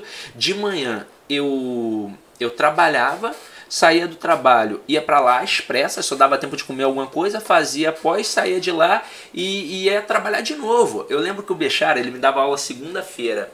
E eu sempre estava arrebentado na segunda-feira, porque no final de semana eu também estava dando aula até para compensar o período da tarde que eu já tinha, Tinha perdido. perdido. Eu sempre dormia. Me apelidaram de Mr. Bean na aula do Bechara. Porque o Bechara, ele é. mu- sabe, Lembra aquele episódio clássico do Mr. Bean dormindo na igreja? Com certeza. E aí me apelidaram de Mr. Bean, porque o, o Bechara ele é monotônico, né? Então ele não. Ô, para. Então é sempre aquilo. O objeto direto é o elemento ligado ao verbo. Então, assim, eu dormia. E eu, toda vez que acabava, eu ficava morrendo de vergonha e eu ia lá pedir desculpa. Poxa, mestre, mil perdões por ter dormido, é porque eu realmente estou muito cansado. Aí ele falava assim: não se preocupe, filho. Eu também já passei muito por isso eu entendo o seu lugar. E pronto. E aí, ali, por exemplo, eu vi que a gente não precisa ser bobo, né? Como professor, não precisa, ah, eu sou o bambambam. Bam, bam. O Bechara, que fala nove línguas diferentes, aparece em entrevista e pergunta pra ele, ele fala nove línguas diferentes. Mal, ele é bobo também, né? Ele fala assim, eu mal falo porcamente a língua portuguesa, mas ele tá de sacanagem. Mas ele era extremamente humilde, assim, Claro. sabe? Ele, ele não menosprezava aluno, ele não pisava. Ele me deu um livro e ele, ele colocou para o meu colega de trabalho. Olha, cara. Sabe, ele não colocou pro meu aluno, então só pra Cid, ele colocou pro meu colega de trabalho. Então ali eu, eu, eu percebi, por exemplo, que não tem essa história de. É, uma vez um aluno perguntou assim: Ah, professor, qual é a diferença entre você e um professor que está começando? Eu falei: Nenhuma, só o tempo. Só a jornada de trabalho. Porque eu tenho mais tempo, então talvez eu tenha um pouco mais de experiência. Mas tudo que ele estudou, eu estudei também e pronto. Ah, lembrei de uma coisa. Você perguntou e, e é, é, olha como as coisas ruins a gente meio que deixa de lado. Você perguntou sobre uma situação vexatória em sala uhum. de aula. Cara, essa eu acho que vale para todo mundo. E eu acho que é naquele momento ali que a gente tem que se apegar a, sei lá, a Deus, a não sei o que. Eu fui dar uma aula num curso no centro do Rio de Janeiro e o dono é professor de língua portuguesa, tinha mais de 30 anos de sala de aula, era o grande marqueteiro. E me pediram para dar a última aula de uma turma de bombeiros. E claro que às vezes em, em concurso de bombeiro não, não cai grama, não cai análise textual, às vezes cai só gramática, mas tinha mudado um pouquinho o perfil e, e, obviamente estava caindo na análise textual. E era a última aula e ele havia dado as cinco primeiras e eu iria dar a última. Eu perguntei para a coordenadora quais foram os assuntos trabalhados. Ela me mandou só gramática, eu falei, ah, então vou trabalhar a parte de análise textual. E pô, vou trabalhar denotação, conotação, figuras de linguagem, funções da linguagem, compreensão, interpretação, papo, vou cair para dentro. Aí, quando eu cheguei ao curso, cara, assim, foi uma coisa assustadora. Estava tendo uma briga generalizada na secretaria. Caraca. E uma mulher esbravejando com um material na mão assim, e eu ainda não tinha percebido porque eu estava longe. Quando eu cheguei perto, aquele material era meu. Ela virou para mim, não me deu bom dia nem nada e falou assim: Você vai dar texto na aula de língua portuguesa? Eu falei: Ué, sim. Se fosse matemática eu daria triângulos, mas como é texto, como é português eu vou dar. E aí ela falou assim: Isso é um absurdo, não vai cair texto na prova. Eu falei: Filha, você é da banca? Eu falei: Olha só, vamos parar com isso. Você tem duas opções: ou você vai assistir a aula, ou você não vai assistir a aula. Mas eu não vou mudar meu material agora porque você quer que eu mude meu material e fui para a aula. Nessa turma havia lugar para 150 alunos. Quando eu entrei, cara, só tinha uns 30, porque os outros 120 já tinham metido pé. Quando eu fui caminhando, tinha um rapaz muito grande e forte, de terno, provavelmente ele ia sair dali para o trabalho, com a bolsa transpassada. Olha como é que a gente não esquece. Com a bolsa transpassada e o meu material na mão. E aí ele me esperou chegar perto, e falou assim: nem foi professor ou senhor nem nada. Foi você. Eu era você ali naquele momento. Você só vai dar isso? Falei, só não, aí tem muita coisa. Ele fez assim, ó. Hum, e saiu. Cara, eu lembro de ter pisado no tablado. E naquele momento, podia ter acabado comigo, né? Claro. Podia ter acabado comigo. E essa é a diferença, por exemplo, quem está começando e quem já tem algum tempo de jornada. Se fosse talvez o meu primeiro ano como professor. Tivesse pensado, putz, não é para mim. Eu, não, eu nem conseguiria dar aula, talvez eu chorasse e tudo e abandonasse. Mas como eu já tinha um tempinho calejado, eu pisei, eu, eu lembro que eu respirei fundo assim, ainda de costas para a turma e eu pensei, eu vou dar a minha melhor aula. E eu aposto que foi a melhor aula que eu já dei até hoje. Devo ter dado um duplo twister carpado naquela aula. e no dia seguinte, rapaz, arrumei um problema, porque só caiu o texto. Nem caiu gramática. Aí. E aí os alunos que ficaram na aula começaram a zoar os outros que saíram e coisa e tal, e os outros ficaram chateados com o dono do curso que tinham falado, né, que, que só ia cair gramática. Mas hoje eu até entendo a postura deles, dos alunos, porque imagina, o dono do curso, mais de 30 anos de sala de aula, falando que não vai cair, e quando eu cheguei, como eu te disse, eu era bem magrinho, com barba feita, cara, eu parecia um moleque. Imagina. Quem é esse moleque? E aí, irmão? Mas não foi muito hostil? Foi claro, hostil demais. Claro.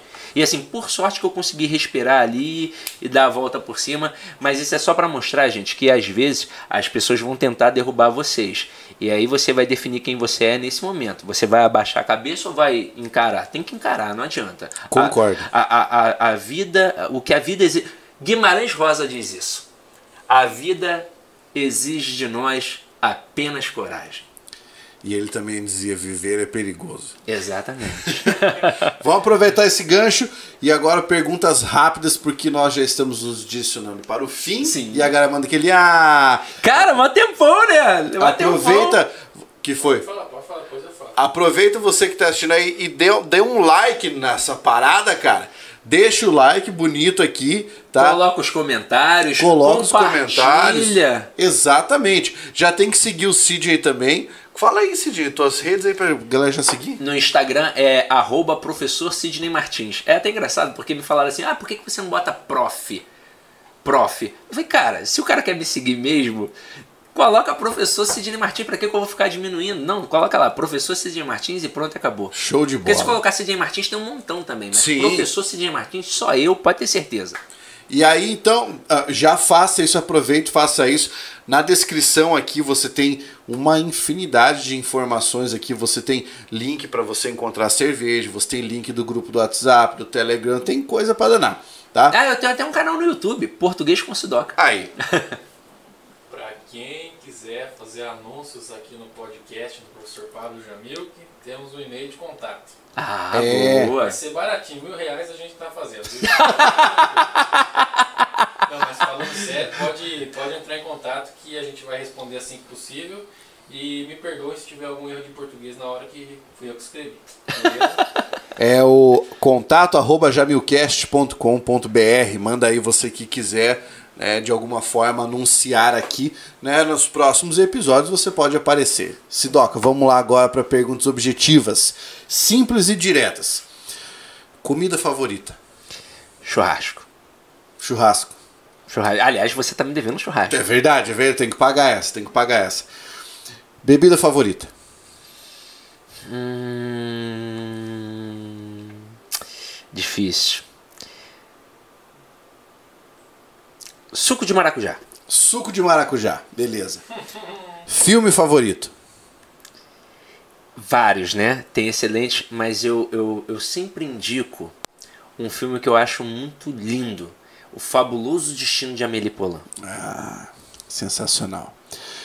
Essa próxima pergunta se divide em duas, tá? A primeira delas. Livro favorito, antes de você responder. E a segunda é um pouquinho diferente. Livro que mudou sua vida. Boa. Todo mundo fala da trilogia lá do Machado de Assis, né? O Dom Casmurro, o Quincas Borba e o Memórias Póstumas de Brás Cubas. Geralmente a galera gosta mais do Dom Casmurro e do Quincas Bo e do, do Memórias Póstumas de Brás Cubas. Aham. Eu particularmente gostei muito do Quincas Borba. Né? Aquela coisa do ao vencedor, as batatas. Até porque ali você percebe que realmente a verdade ela é extremamente subjetiva. Em qualquer situação aqui, entre nós, por exemplo, se a gente está discutindo um assunto, existe a sua verdade, a minha verdade e a verdade. Então, quando a gente vê uma história contada, a gente está vendo a história contada pela perspectiva do vencedor. Claro. E o perdedor não teve vez. Inclusive, ele usou essa mesma sutileza no próprio Dom Casmurro. Porque a gente vê apenas a perspectiva do Bento Santiago, que é o Dom Casmurro. Por isso que a gente fica com a sensação de que a Capitu é, realmente traiu. Mas a gente não escutou o lado da Capitu. É, você sabe que eu defendo veementemente, defendo até a morte a tese de que ela não traiu e eu dou as provas textuais de que ela não traiu, né? Eu e sou se tivesse traído, era merecido também, porque porra, ele era um chato, né, cara? e o livro que mudou a minha vida, eu era bem novinho ainda e li O Mundo de Sofia. Jostein Gardner. Exatamente, que é uma breve história do romance da, da filosofia. Porque, cara, é uma coisa que eu acho que as pessoas precisam, assim, é, é ler, mas buscar além. Porque ele vai comentando durante o livro alguns pensadores. E se eu só fizesse a leitura ali do livro e não fosse pesquisar aqueles nomes que apareciam ali, porra, e aí, quem foi Sócrates? Quem foi Platão? Por exemplo, hoje a gente estava falando sobre essa velocidade, né, essa constância assim. Eu já li um, um texto muito interessante falando sobre o Sócrates, sobre a defesa da dúvida. A dúvida já teve muito valor, Já, demais. muito valor, e hoje não. Hoje, se você questiona alguma coisa, se você tem dúvida, ou se você diz que não sabe, é porque você é incompetente. É. E aí criaram um perfil de pessoa hoje que sabe tudo de tudo. Que é um chato de galocha, né? O cara que sabe tudo de tudo. Pai de Deus. E ele não sabe nada, né? Mas acha que sabe tudo de tudo e ainda te menospreza. E, e, e eu tenho um amigo que é assim. Ele tem uma mania de achar que sabe tudo de tudo e quando contestado, ele resolve assim, eu já percebi. Quando ele acha que é intelectualmente muito mais inteligente que o outro, ele chama o outro de burro. Aham. Quando ele percebe que ele está no mesmo patamar intelectual, ele chama de desonesto intelectual. aí eu falei, pô, tu tá de sacanagem com a minha cara? Aí, aí, aí virou chacota também. Mas é é isso. E a gente tem que entender que a gente não sabe tudo de tudo. Eu vejo alguns alunos falando assim, ah, eu não sei tudo sobre análise sintática. Que bom, eu também não sei. Vou morrer. Vou morrer sem saber. Nós temos cerca de 11 mil verbos na língua portuguesa e ninguém domina 11 mil verbos. Eu não domino, o Pablo não domina, o Bechara não domina, o Celso Cunha, quando era vivo, não dominava. Então a gente vai passar a vida inteira aprendendo. E esse livro, assim, ele me fez ter vontade de aprender sobre várias coisas. Ele é sensacional. Sensacional, sensacional. É muito bom, tanto que eu, eu li e reli já algumas vezes, porque todo bom livro vale a pena ser lido mais de uma É. vez, assim como todo bom filme. Inclusive, eu acho que esse é o gancho até para nossa disciplina. Muitas pessoas falam assim: Poxa, professor, eu fiz o curso e eu sinto que eu ainda não aprendi tudo. Porque você viu só uma vez. E quando você vê só uma vez, dependendo ainda mais da lacuna escolar, né? A gente estudou numa escola ruim, fez um ensino médio horroroso, ou não tinha maturidade na época para entender a Claro. importância. Obviamente, hoje, quando você visualiza a minha aula, a do Pablo, ou de qualquer outro professor de língua portuguesa, você não aprende. Você, no máximo, entende ou compreende. Para aprender e aprender, tem que ver três, quatro, cinco vezes, quantas vezes for possível. Concurso público é para quem é chato É, é. Aliás, não é só concurso público, né? Se Tudo, você realmente qui- quiser aprender, você vai aprender. Mas tem que entender que tem que Eu acho que é energia. tudo, a- a- assim, principalmente quando nós estamos falando de aprendizado, né? Nós dependemos das conexões sinápticas ali e isso não acontece de uma hora para outra, né? Eu costumo utilizar a metáfora do Heráclito de Éfeso e a história do rio.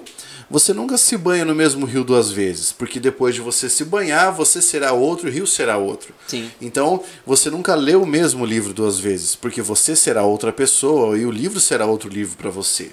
Machado de Assis. Já que você tá com a camisa do, do Machadão. E, Assim, eu vou até colocar um. Vou fazer uma crítica. Eu acho que às vezes ele é colocado de forma equivocada na escola. Porque as crianças não têm muita maturidade ainda política, econômica, um monte de coisas. E aí a escola começa com o memorial de Aires. Ah, começa matando o Machado na Como escola. é que o cara vai gostar de Machado de Assis? Pô, podia começar com textos mais tranquilos, com os contos, e aí ir inserindo aos poucos. E aí eu vejo que muitos amigos meus na faculdade detestavam Machado. Eu falava assim, mas como é que você faz faculdade de letras e detesta Machado? Mas porque ele criou esse ranço, porque ele não entendeu na época, porque ele não tinha maturidade. Até o ponto de todo mundo falar que Machado era maneiro e o cara pegar um livro pra ler e falar assim, que isso, velho? como eu enxerguei a genialidade de Machado de Assis antes, porque não tinha maturidade suficiente. Exatamente. E isso acontece com a gente em qualquer jornada, principalmente no concurso público. Se o cara estudou numa boa escola, era né, o famoso nerd, ele aprendeu e agora ele vai só reforçar. Então a trajetória dele é mais fácil. Agora, se você realmente teve deficiência na época da escola, cara, tem que entender que é uma jornada árdua. Mas se você colocar na cabeça que vai aprender, com certeza você vai aprender. A tua hora vai chegar, é só questão de constância. Exatamente. Última pergunta para encerrar desse, desse quadro de perguntas e respostas. Música favorita? Cara, eu gosto. é, Eu não sei se vai bater, talvez você goste também. Spiders do System of a Down.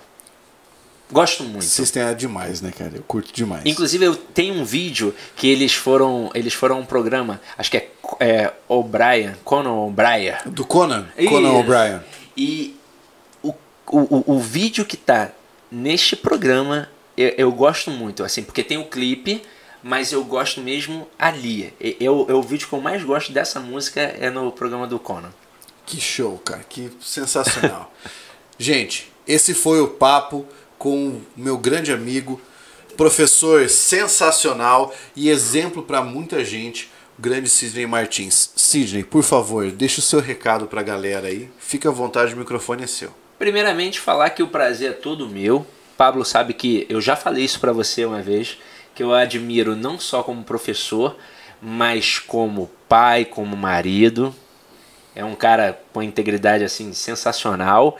E para você que está aqui, gente, olha, foi o programa a entrevista mais legal que eu já fiz. O formato é muito bacana e pode ter certeza que vai valer a pena continuar. Vai ser, é, vai ter um dia específico. Por enquanto, todas as sextas-feiras a partir das 19 horas. Cara, sensacional. Então, ó, aproveita aí, ajuda compartilhando, marcando os amigos. Esse vídeo vai ficar salvo, né? Vai, vai. Só que os comentários que vocês fizeram aqui, ele só fica naquela caixinha de, de do, do chat, né? Exato. Ele não fica no vídeo depois. Então dá uma moral aí, comenta lá, ah, gostei, coisa e tal, marca os amigos, porque é isso que faz ter mais visibilidade também. Então, assim, a gente precisa dessa ajuda de vocês.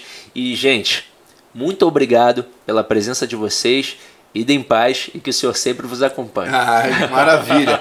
E daqui a pouquinho nós vamos abrir o canal de cortes para que após cada um de, cada quadro desses aqui a gente faça os cortes dos vídeos e possa colocar lá. Vai ser da hora. Ah, show de bola. Então eu vou voltar outras vezes, hein? Aguarda aí, hein? Valeu, Sidney. Tamo junto, irmão. Valeu, galera.